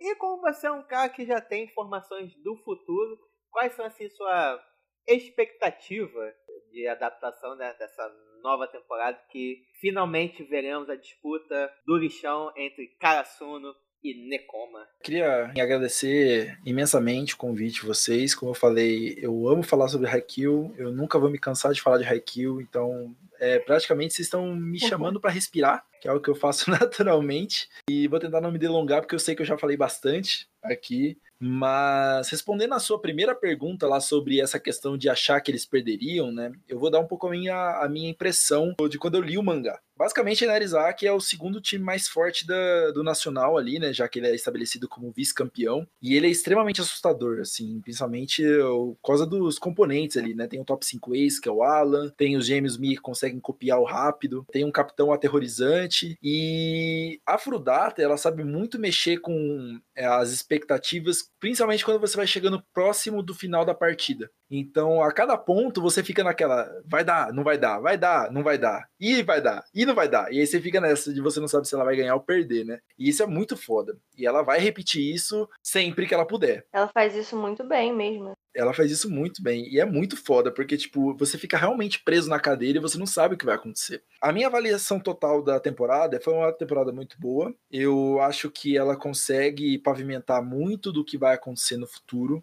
É, eu acho que ela tem alguns probleminhas técnicos ali que são é, meio chatas, assim, sabe? A gente comentou um pouquinho sobre animação, sobre ritmo, direção. Acho que ela decai um pouquinho, sim, a qualidade do que foram nas temporadas passadas, mas não muito. Eu não acho que é esse grande desastre que a galera é, mais emocionada pinta, mas também não acho que. Acho que ela poderia ter sido um pouquinho melhor. Mas foi uma ótima temporada, foi muito re bom rever esses personagens. É muito legal, é, principalmente uma pessoa que lê o mangá e sabe de muita coisa que vai acontecer, poder ver essa, esses momentos em que a Furudate pincela certas coisas na história e você fala, ah, eu sei onde isso vai dar. Então isso é muito legal de você poder rever, ter esse fator de, de replay, né? De você poder rever a coisa de uma maneira que você, você consegue fazer essas conexões com o futuro. Não vou responder as perguntas da Bia, vou deixar que ela descubra ali por si só, porque não quero estragar também a experiência de ninguém. A minha expectativa para essa temporada é a melhor possível e como eu falei, eu gostaria que fosse uma temporada mais reduzida, focada na qualidade para entregar um jogo perfeito, porque a Batalha do,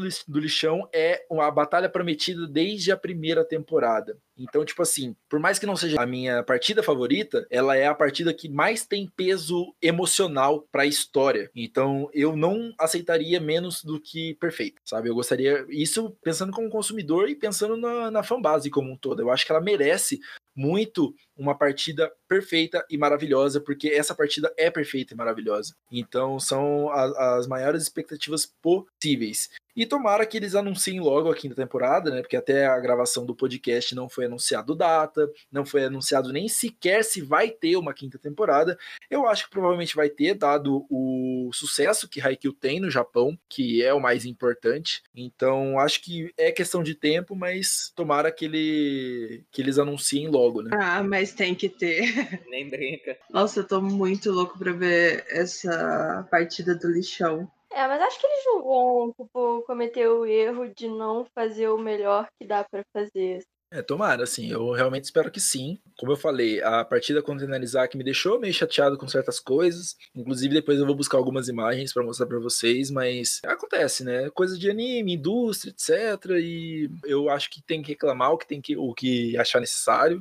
Mas também não precisa ser, tipo, nossa, vamos até a fogo no estúdio, sabe? Não é necessário esse tipo de coisa. E aí, JF, e você? O que você espera? Achou que fosse perder? E aí? Cara, eu vou te falar, né, que a primeira vez quando, lá no ano passado, né, no meu, no meu episódio de aniversário, né, onde eu sugeri Haikyuu, eu fiquei um pouco receoso, né? Porque eu já tinha visto que vocês. A maioria da galera não era muito chegada em anime de esporte. Eu já gosto de alguns, né? Além do, do famoso Oliver Tsubasa, da Super Campeões que passava eu já assisti alguns outros, tipo Coloco no Basquet, Haikyuu eu descobri na sequência. Então, esses animes de esporte eu já gostava bastante. Fiquei um pouco receoso. Eu falei, pô, será que a galera vai gostar, mano? E pra minha grata surpresa, todo mundo curtiu, todo mundo gostou.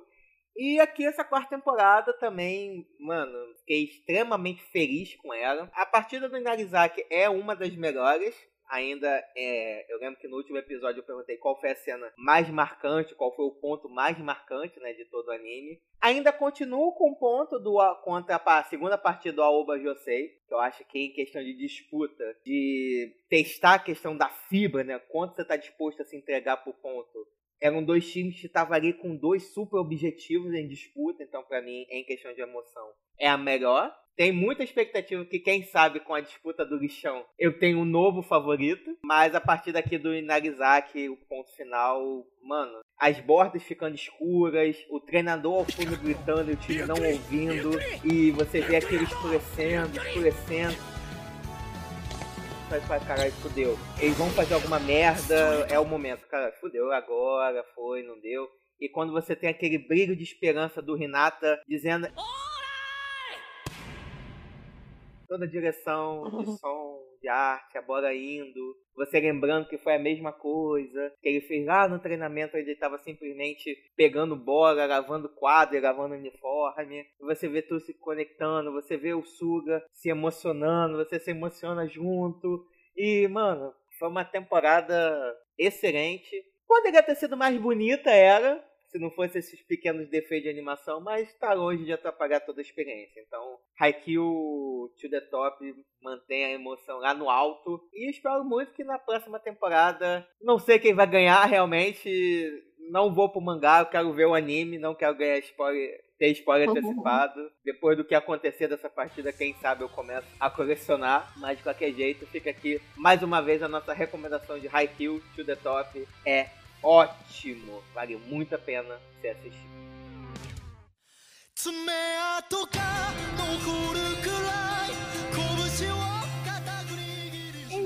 Então, meu povo, chegamos ao fim de mais um Otakera Cast. E antes de encerrarmos aqui, gostaria de inaugurar uma pequena novidade. Ao longo dos anos, a gente grava muita coisa, sai muita coisa, mas pelo tempo, né? Nem tudo que assistimos acaba virando episódio, mas sempre queremos compartilhar coisa boa com você. Sempre boas obras, seja animes, mangás, doramas, filmes, de qualquer coisa a gente quer sempre compartilhar coisas legais com vocês. Pensando nisso, sempre ao final dos episódios, um dos participantes, ou nesse caso hoje, nosso convidado, vai trazer uma recomendação de alguma outra obra que seja muito legal que a pessoa esteja assistindo e para que vocês que estão nos ouvindo também comecem a se inteirar e dependendo da reação de vocês, quem sabe a gente não grava alguma coisinha sobre, né? Então aqui, para inaugurar, por favor, pede. Qual obra aqui, qual, o que, que você anda assistindo aí de bom, que você gostaria de compartilhar com a galera? E também aproveitando aquele espaço, por favor, faça o seu jabex aqui pra galera que ainda não te conhece poder conhecer o seu conteúdo. Eu vou sugerir hoje para quem nos assiste, quem nos ouve,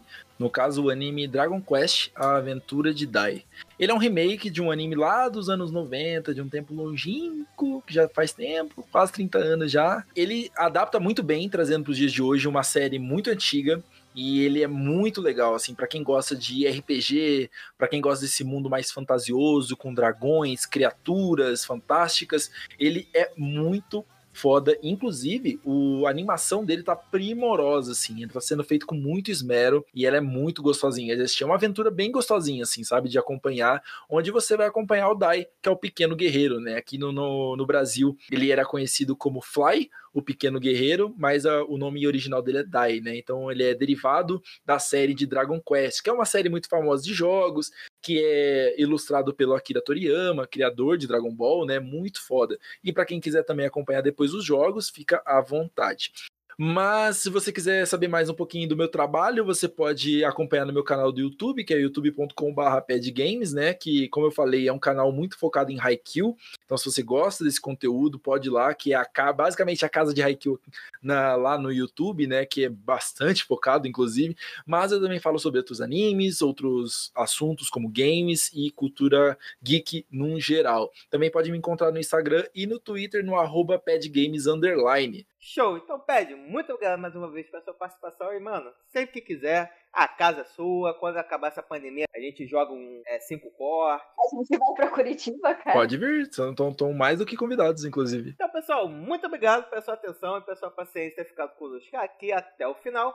Não deixe de conferir o conteúdo que o Pad cria, que é um conteúdo bem legal. Se você é fã de Haikyuu, vai gostar bastante. Aqui só foi um pequeno preview do que ele produz lá dentro das redes dele. É muito legal. E se você gostou também desse episódio, gostou dessa temporada, achou que a animação ficou um pouco abaixo normal, ou nem chegou a reparar nisso tudo, gostou dos irmãos gêmeos lá, não deixe de mandar pra gente um e-mail através do otaqueracast.gmail.com ou através das nossas redes sociais, tanto no nosso Instagram, no arroba ou no barra OtaqueraCast na nossa página do Facebook. Galera, esse ano queremos ouvir você, meu povo. Vocês nos ajudam na hora da ouvida. Manda porra!